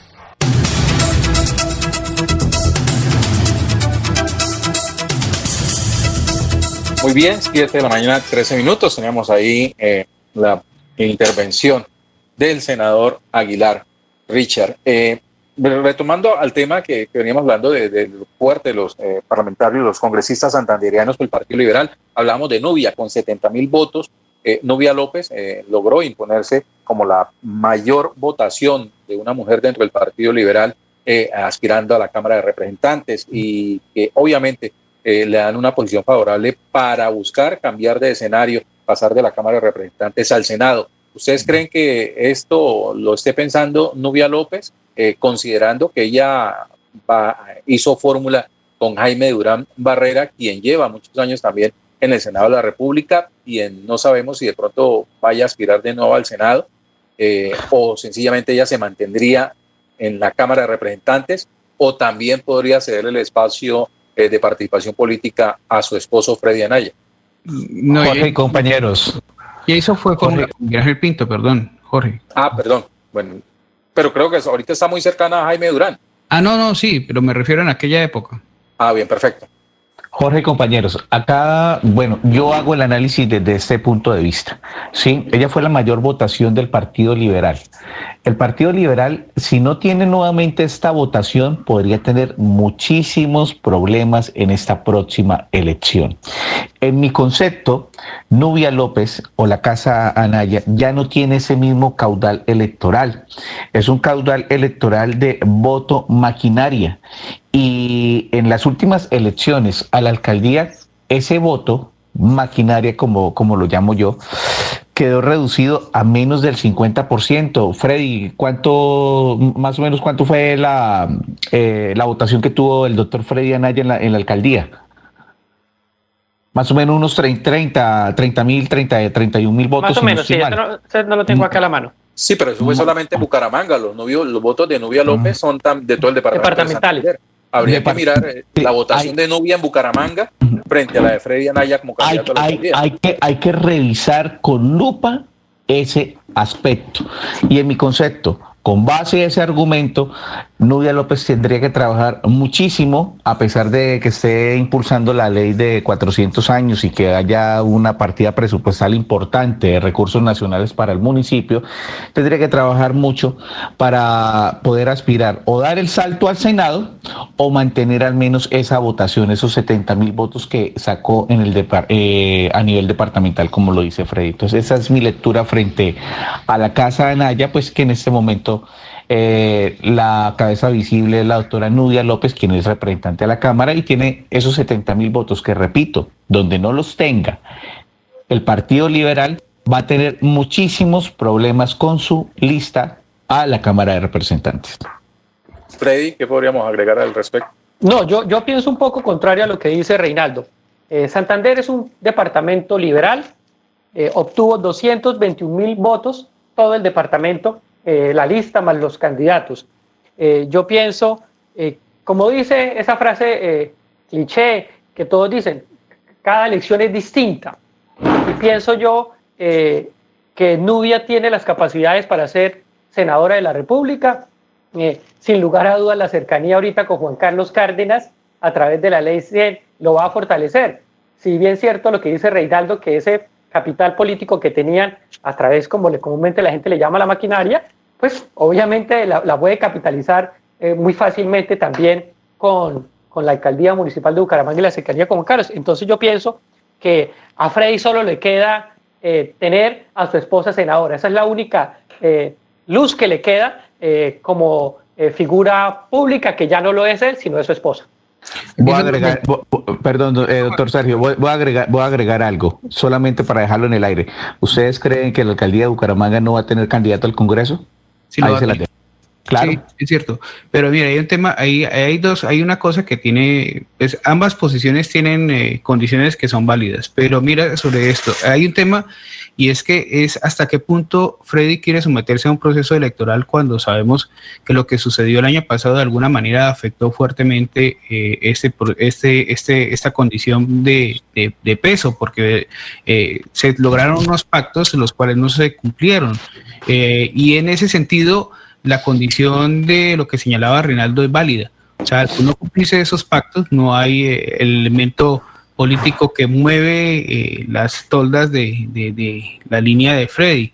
Pero eh, sobre ese particular, pues es un tema de decisiones. O sea, que hay una ambivalencia toda extraña en el hecho que las circunstancias electorales de algún modo fueron adversas el año pasado y eso afectó eh, también el caudal político del doctor Freddy Anaya, del cual pues Nubia López es su principal representante, y pues miremos hasta qué punto hacia adelante ellos estén dispuestos a el desarrollo de un proceso político hacia adelante en un Senado de la República. Ese es un tema que todavía queda pues ahí en el, en el, en el limbo hasta no pensar o analizar qué es, cuál es, qué es lo que desean ellos realizar en el tema político porque al final de cuentas no, no, sabemos qué piensan ellos aspirar o qué piensan hacer, porque sin lugar a dudas, obviamente la ley de 400 años de la ciudad de Bucaramanga eh, es un punto de partida muy importante para el desarrollo de la ciudad y obviamente de algún modo nosotros debemos tener alguna deuda de gratitud con ello, ¿no?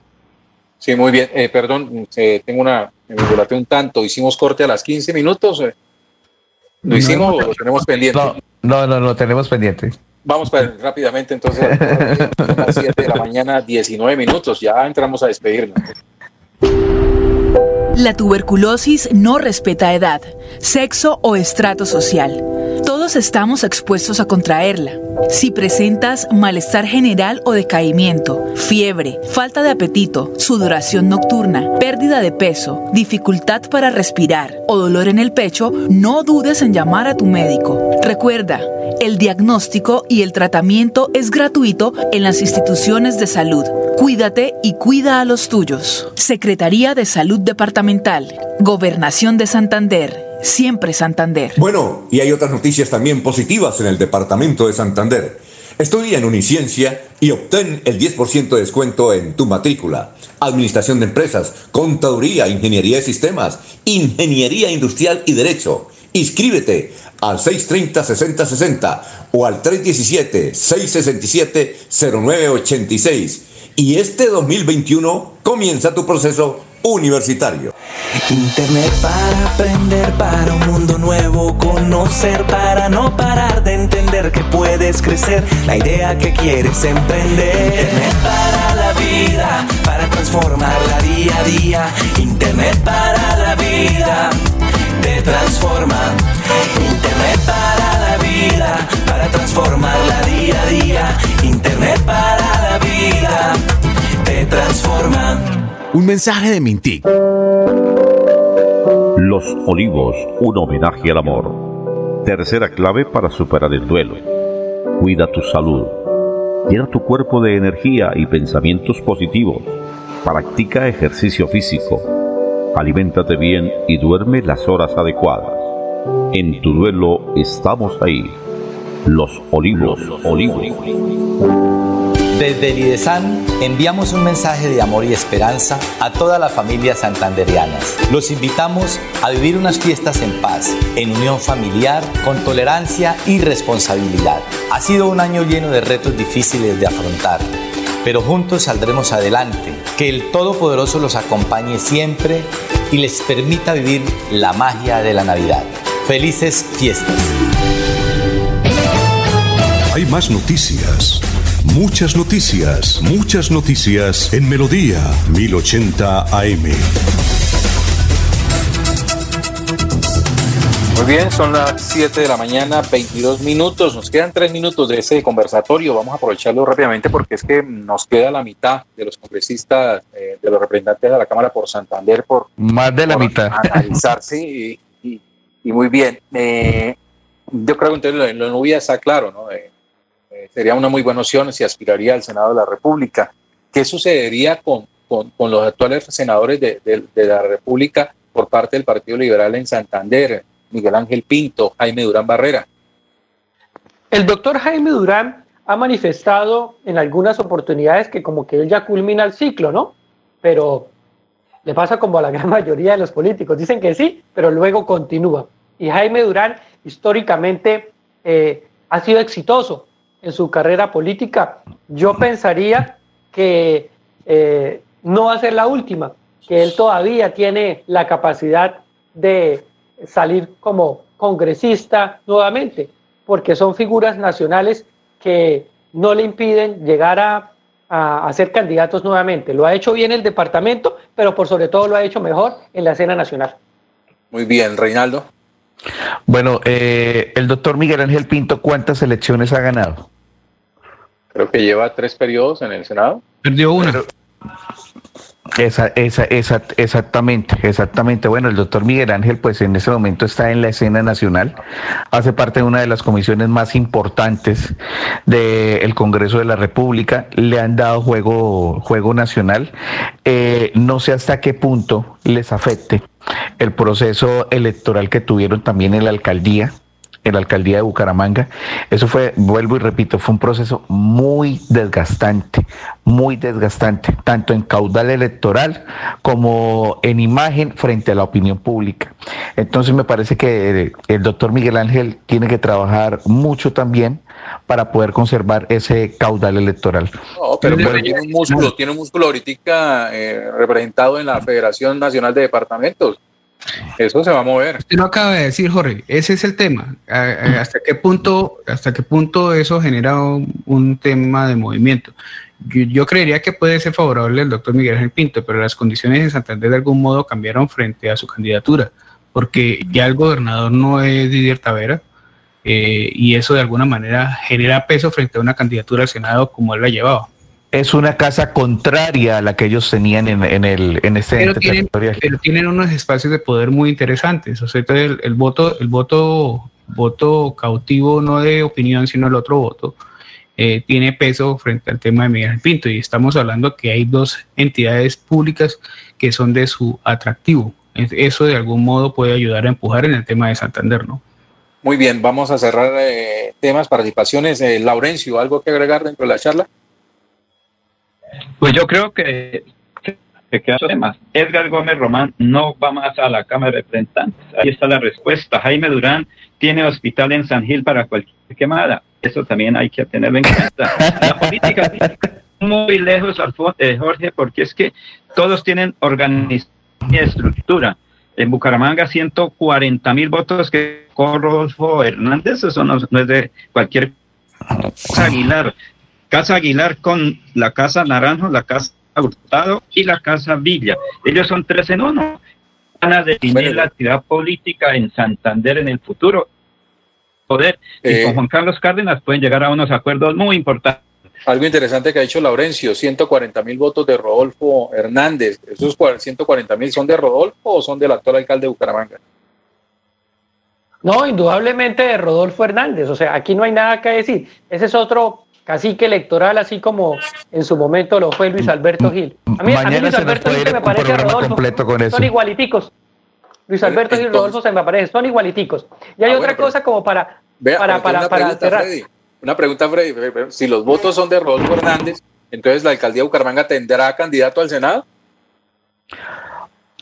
A la Cámara de Representantes, a la Cámara de Representantes lo va a tener. Jorge, una cosita antes de finalizar. La importancia de las redes sociales en las campañas políticas. Esto ya quedó demostrado que la política cambió. Nosotros hace unos 20 días con el colectivo El Denunciante hicimos un análisis, de redes frente a los eh, representantes de la Cámara, senadores del departamento y figuras públicas. Y la gran mayoría se raja. El 30% eh, solo tiene eh, fortalezas políticas en redes sociales. El 70% está muy mal. Muy bien. Bueno, son las 7 de la mañana, 27 minutos. Se nos ha acabado el tiempo. Nos queda la emisión de mañana, 31 de diciembre, para seguir hablando de estos temas. los invito para que seamos muy puntuales desde las 6 de la mañana para tratar de darle injerencia a ver si evacuamos todos estos nombres que están por analizar. Muchísimas gracias a ustedes por participar en esta emisión de Últimas Noticias. Los esperamos mañana, 31 de diciembre, último día del año. Ya falta un día, 16 horas, 32 minutos para que termine este año 2020. Muchísimas gracias. Los esperamos mañana. Últimas noticias los despierta bien informados de lunes a viernes.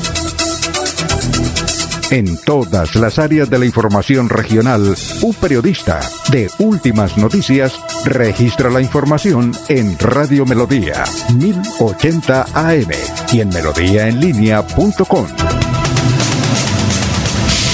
Director Alfonso Pineda Chaparro.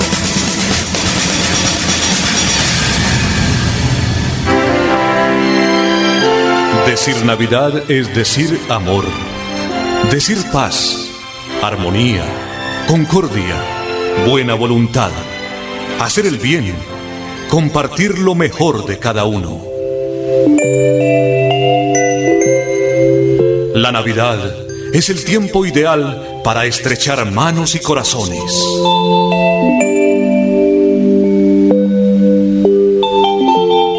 Radio Melodía comparte contigo esta Navidad.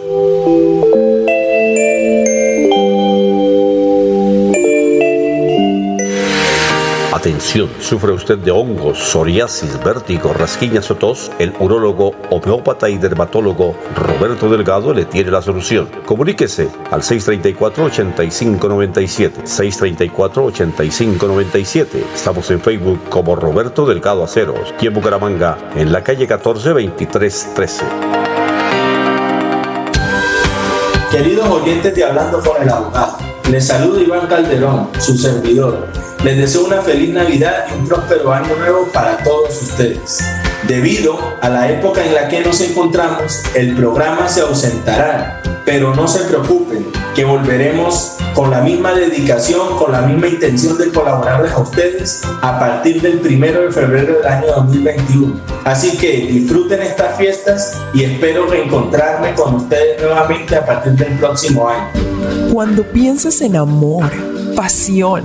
Piensa en mí, Damiana. Pide ahora mismo tu tableta de Damiana para que disfrutes al máximo de una relación sexual con toda la energía, vitalidad y que te permita durar el tiempo que tú quieras. Damiana, pídela a domicilio en Bioalterna 643 6636 o al celular 321 441 6668.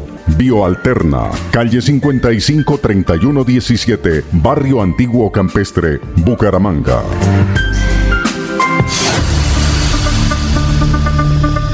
La gente, lo más importante de nuestra radio. La gente, la gente, lo más importante de nuestra lo más importante de nuestra radio. Ustedes que nos escuchan en todas partes. Ustedes que nos prefieren siempre.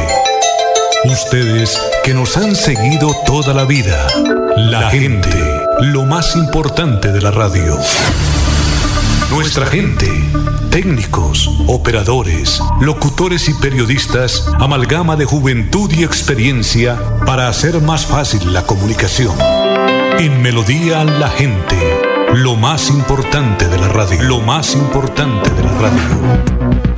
A esta hora presentamos Hablando con el abogado. Hablando con el abogado. A partir de estos momentos, comuníquese a través de las líneas 630-4870 y 630-4794. Reciba toda la información y asesoría para sus problemas jurídicos con la dirección del doctor Iván Darío Calderón, abogado egresado de la Universidad Industrial de Santander con especialización en Derecho Comercial. Sean todos bienvenidos.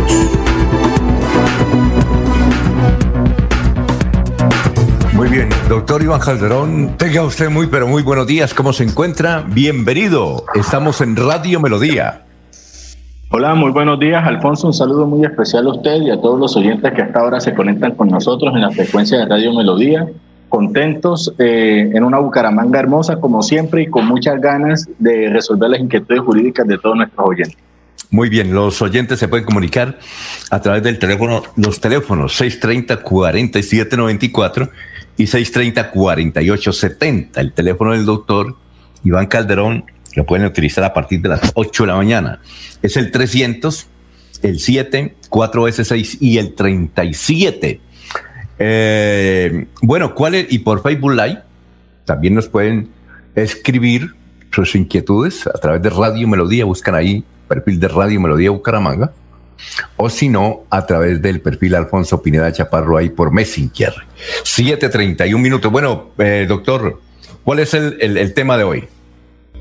Bueno, Alfonso, hoy finalizaremos el asunto de las causales de terminación del contrato de arrendamiento para mañana ir con el asunto del tratamiento de datos personales que la gente este, lleva tanto tiempo pidiéndolo. Entonces, Alfonso, eh, hoy vamos a hablar de las causales de terminación del contrato por parte del arrendatario. Ayer habíamos hablado eh, de algunas causales que el arrendador tenía eh, para dar por terminado el contrato de arrendamiento con justa o sin justa causa. ¿Sí? Cuando hay una justa causa, pues necesariamente el arrendatario tendrá que pagar una indemnización y pues hay otras razones que no dan lugar a indemnización como la que como la del preaviso de los últimos tres meses pero bueno ya hablaremos del arrendatario el arrendatario tiene también unas justas causas para dar por terminado el contrato de arrendamiento de vivienda urbana. En esto quiero hacer énfasis porque pues esto es solo para vivienda urbana, para local comercial se rigen otras disposiciones. Eh, tiene tres formas para dar por terminado el contrato eh, de una forma justa y sin tener que pagar ningún tipo de indemnización. La primera, Alfonso, es una que ocurre muy muy a menudo y que los arrendatarios desconocen. Por ejemplo, que la suspensión de la prestación de los servicios públicos al inmueble por acción premeditada del arrendador o porque incurre mora en pagos que estuvieran a su cargo. Entonces, ¿qué es lo que pasa, Alfonso?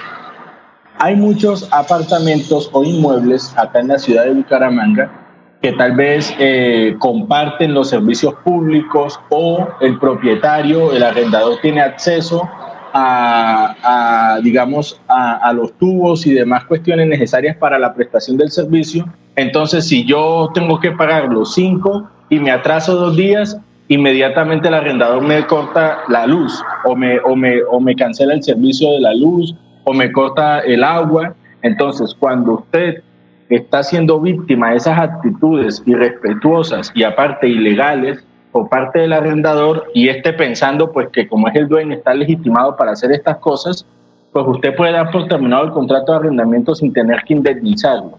Entonces, para que lo tengan en cuenta, que eso pues ocurre muy a menudo y sobre todo pues en sectores donde se presentan las circunstancias que ya mencioné.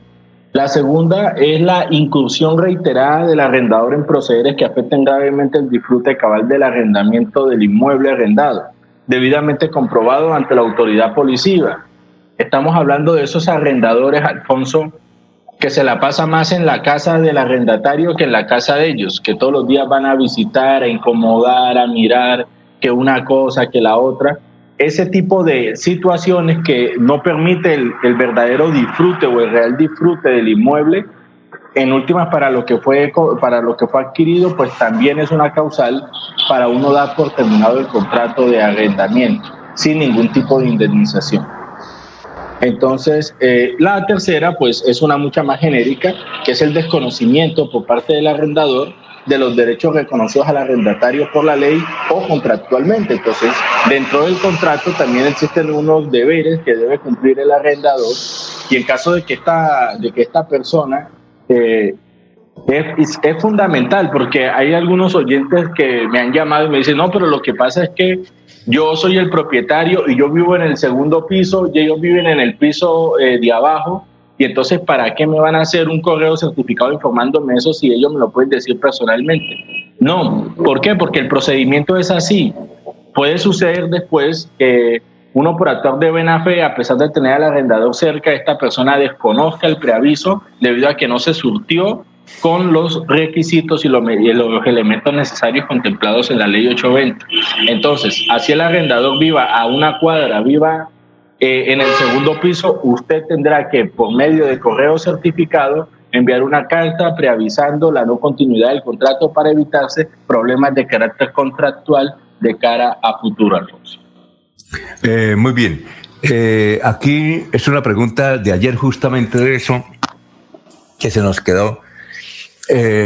Un señor dice que tiene arrendado un apartamento en el sector de Bucarica a una señora él es el inquilino, que a veces cuando hay que hacer arreglos de plomería, arreglos propios de, alguna situación que se ha presentado, pero básicamente de plomería, una vez en la cocina, él le dice a la señora, hay que arreglar esto. Y la señora se hace la voz y no lo manda a arreglar. Entonces dice, yo lo mando a arreglar. Pero cuando voy y le digo, señora, y le pago, le paso los recibos y todo eso y hago el descuento unilateralmente, por, eh, por eh, eso en el pago del arriendo, la señora me pone problema y dice que no, que eso está más caro, que todo eso. Ahí, ¿cómo debo manejar este asunto? Nos escribe un ciudadano. esa es una pregunta ayer que no ocupo, pero del barrio, del sector de Bucarique en Florida Blanca. Bueno, muy bien, Alfonso. Eh, acá hay dos situaciones. La primera es que el contrato de arrendamiento en la mayoría de casos, Alfonso, establece que uno no puede hacer arreglos ni mejoras al inmueble sin previa autorización del arrendador. Entonces, si el arrendador autoriza ese tipo de mejoras, eh, el contrato debería decir la forma en cómo se va a descontar ese dinero. Entonces, si el arrendador autorizó esas mejoras, eh, él debe ceñirse pues a lo que está establecido en el contrato, no puede después ponerse de que es que está muy caro, que ellos lo hubieran hecho más barato, pues si hubiese sido así entonces mejor que lo hubieran hecho ellos, pero al haber una imposibilidad, ¿sí? Yo veo que el arrendatario está actuando bien. ¿Qué pasa si hay algún problema? O en los casos, Alfonso, en el que el arrendador diga que no, que él hace las mejoras cuando él quiere y cuando él tenga tiempo. Entonces, la pregunta sería, ¿estaríamos nosotros entonces esclavos de esa situación? A no tener una, una casa en condiciones dignas hasta que el arrendador se digne a hacer los arreglos? Pues no, efectivamente en el contrato de arrendamiento se establece que el bien se entrega en óptimas condiciones para eh, poder habitarla, para poder vivir en ella. Entonces, ese tipo de mejoras son necesarias para el real disfrute de, de, del objeto del contrato. Entonces, por esa razón, la persona podría eh, solicitar la terminación del contrato por incumplimiento contractual por parte del arrendador, ya que no le garantiza los mínimos para vivir de forma digna. Entonces, Alfonso, la respuesta para el oyente.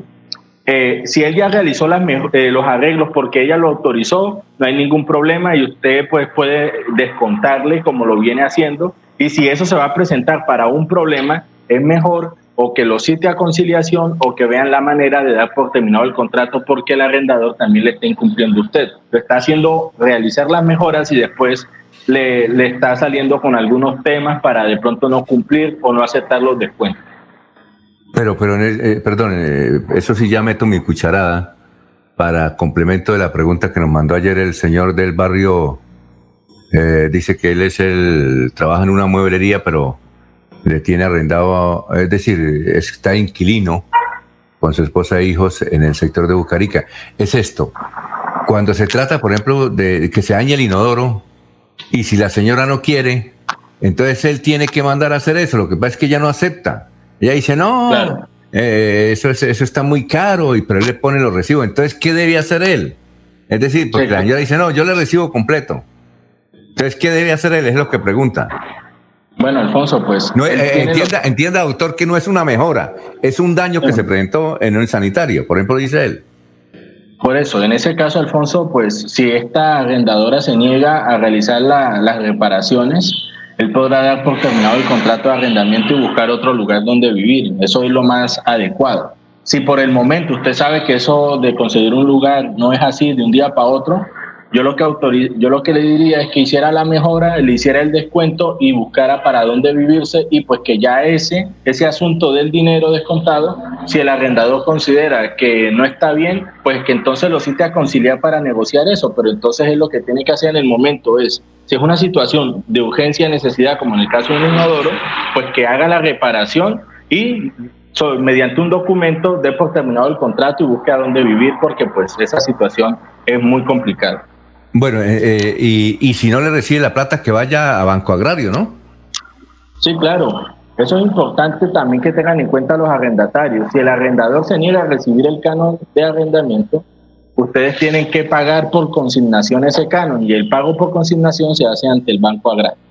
Y, y esta pregunta la hago yo, por ejemplo, si no hay, eh, para consignar en el Banco Agrario no se necesita un proceso de por medio, no hay necesidad. A ver, es que el proceso de pago por consignación en sí es un proceso judicial, Alfonso, pero es bastante rápido. Es un proceso en donde usted, previamente a presentar la demanda, ya usted este, realizó el respectivo pago. ¿sí? Entonces usted lo que dice al juez es, mire, señor juez, yo estoy pagando los cánones porque el arrendador se está negando a recibir. Entonces, de ahora en adelante solicito que me autorice los pagos a esta cuenta del Banco Agrario. Entonces, el pago por consignación es la opción idónea que tienen los arrendatarios para evitar que estos arrendadores estén interesados en constituirlos en mora y después decir que ellos le incumplieron el contrato de arrendamiento. Es decir, si, si estoy bien, eh, este muchacho que nos escribió ayer, él, si la señora no le recibe, puede ir, por ejemplo, por la tarde al Banco Agrario y decir, consigno esto, la señora tal, o, ese es el nombre de ella o no. En el Banco Agrario, ¿a quién se le consigna? Eso debe consignarse eh, a órdenes de un juzgado, Alfonso. Pero si no, hay, si no hay proceso, ¿y eso se demora o no? Lo que pasa es que el, pago por consignación es un proceso rápido, ¿sí?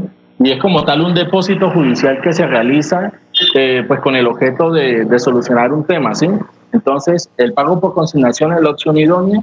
Sería en este caso que el oyente nos llamara Alfonso para nosotros indicarle ah, cómo es el paso a paso. Sí, listo, que lo, que lo llame, pero, pero eh, debe haber un proceso. Es decir, el primero. Ah, ya. Ya. Eh, eh, aquí nos escribe, ¿por qué?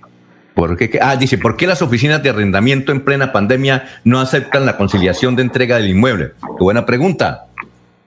Pues a ver, Alfonso, lo que pasa es que ellos como una empresa de carácter privado, ellos tienen total libertad pues de asumir una posición respecto a cualquiera de las políticas que ellos tengan. Entonces, si ellos no están interesados en conciliar, ellos no los pueden obligar a hacerlo. Ese, digamos que es el problema de algunas inmobiliarias que no han tenido de pronto esa, esa empatía con el arrendatario de, colaborarle teniendo en cuenta pues que la situación es anormal y que pues este tipo de cosas afectaron sustancialmente la calidad de vida de muchas personas algunas arrendadoras, arrendatarias inmobiliarias eh, sí han hecho acuerdos de pago, incluso eh, han sido flexibles, pero otras no, ¿sí? Y desgraciadamente esas que no, pues no, no tienen ninguna obligación en, en, en, aceptar esas condiciones.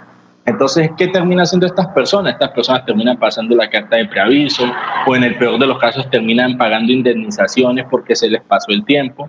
Y pues ya yo he tenido varios casos así en donde algunas sí han conciliado, sí han arreglado y otras realmente no. Y ahí sí no se puede hacer nada.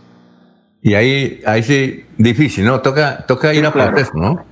¿Cierto? Sí, claro. ir a proceso. Sí, señor. Bueno, esta pregunta es eh, de un empleado bancario. Por favor, preguntarle al doctor, cuando se heredan acciones de una compañía, ¿Hay un procedimiento diferente o es igual cuando, eh, y es igual, que dice y es igual como cuando eh, se recibe un activo? El señor del Banco de Colombia. Bueno, ahí, ahí doctor, ¿qué se le puede responder?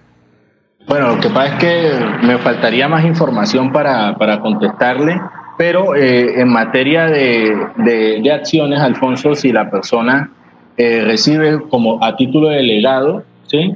Se hace el mismo procedimiento eh, respecto, como si fuera una sesión de acción de que pasara de un accionista a otro, ¿sí? Sería el mismo procedimiento eh, para el caso de heredero. Y también depende, Alfonso, de la naturaleza de la sociedad, ¿no? Y de los estatutos, como esté establecido también en los estatutos. Entonces, ¿usted va a averiguar eso? Sí, voy a averiguar eso, pero en definitiva eso depende de cómo estén establecidos los estatutos. Pero voy a averiguar claramente qué es lo que menciona la ley en caso de que los estatutos no contemplen esa posibilidad. Oiga, doctor, a propósito, usted tenía una tarea ayer de averiguar algo también. ¿Dónde, de, de qué caso fue? Es que lo tengo aquí anotado antes de que el oyente me llame. Eh, sí, yo también lo tengo por acá anotado, pero... Eh, a ver, sí, porque es que es que queremos hacer el trabajito bien a los oyentes. Sí, algo, algo usted me dijo, voy a averiguar, ¿sería con lo de pasaportes? Sí, eh, ah. sí, es con, el, es, con el asunto relacionado con eso, pero Alfonso todavía la respuesta no la tengo. Mañana la voy a entregar antes de empezar con el tema de los tratamientos de datos, junto con la respuesta del tema de las acciones.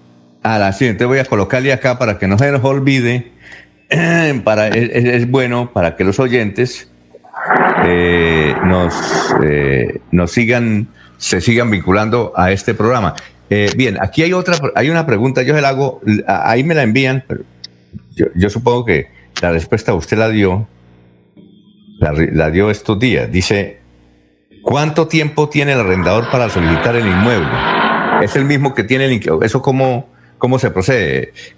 Le, leo literalmente la, pregunta.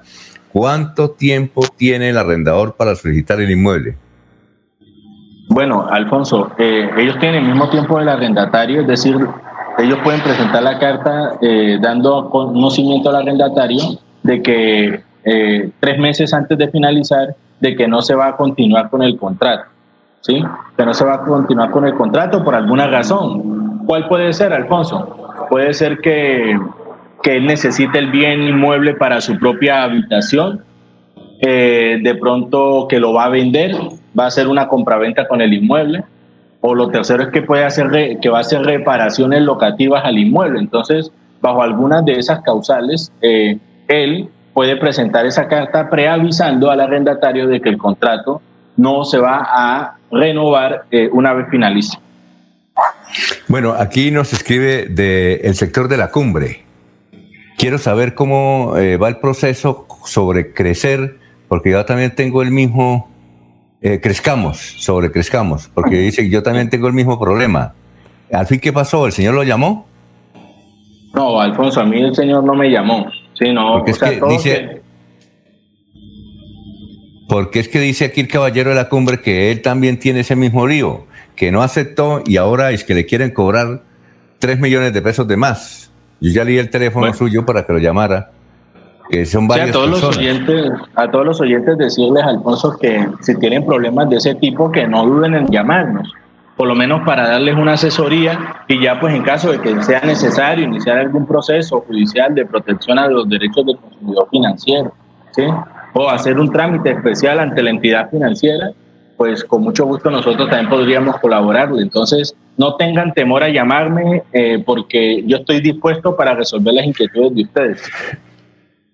Ya, eh, aquí un señor nos escribe desde el barrio San Pedro Claver, de Bucaramanga. Eh, esto ya lo había tratado usted, doctor, la semana pasada, pero vuelvo y se la, y se la digo. dice, yo tengo arrendado un inmueble y ahora está disque en extinción de dominio porque el inquilino, con quien yo no tenía un contrato de, arrendamiento, resultó con estupefacientes eh, en la casa. ¿Cuál es el procedimiento que yo puedo hacer? Dice él. Yo, le escribí aquí, la semana pasada o hace 15 días hablamos del tema, pero sin embargo, yo le hago esa pregunta al doctor. Barrio San Pedro Claver, que entiendo es un barrio que queda debajo del viaducto. Bueno, Alfonso, entonces, teniendo en cuenta el caso, lo que toca hacer es lo siguiente. Él, él tiene cómo defenderse de evitar de que le extingan el dominio del predio que es de su propiedad. ¿sí? Entonces, como él no tenía contrato, eh, lo que toca es demostrar que efectivamente una cosa es la vida pública y otra cosa es la vida privada de los inquilinos a los que uno les arrienda, ¿sí? Yo puedo conocer a una persona eh, como habla conmigo para efectos de un contrato, pero yo no conozco su entorno, ni su familia, ni sus costumbres.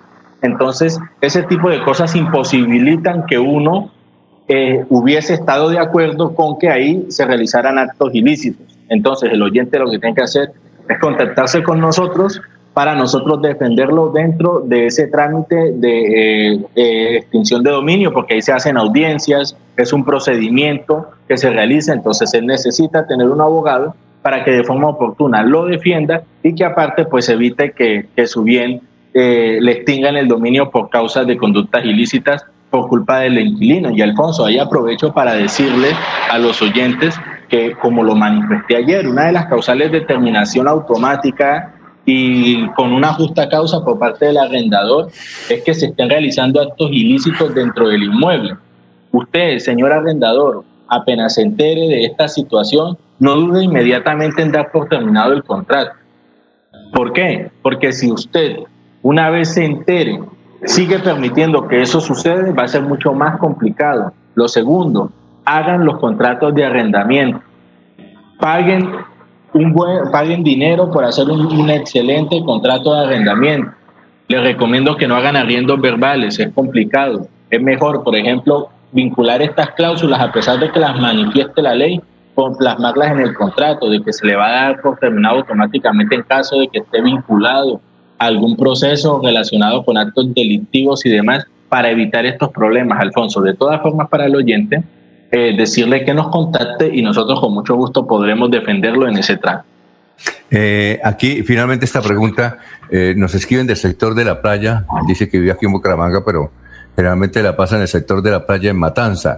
¿Existe algún medio judicial para lograr que las autoridades arreglen las carreteras, arreglen la carretera? Porque hemos sufrido mucho, sobre todo quienes somos cultivadores aquí en el sector de la playa dice el señor Horacio Rodríguez, Horacio Rodríguez que nos escribe, eh, dice que si hay un sector jurídico que ellos puedan, como campesinos y residentes del barrio, eh, del sector de la playa, en la vía Matanza, porque desde hace cinco años eh, están anunciando que van definitivamente a arreglar la vía y cada vez que llueve, pues se emposa. Se emposa.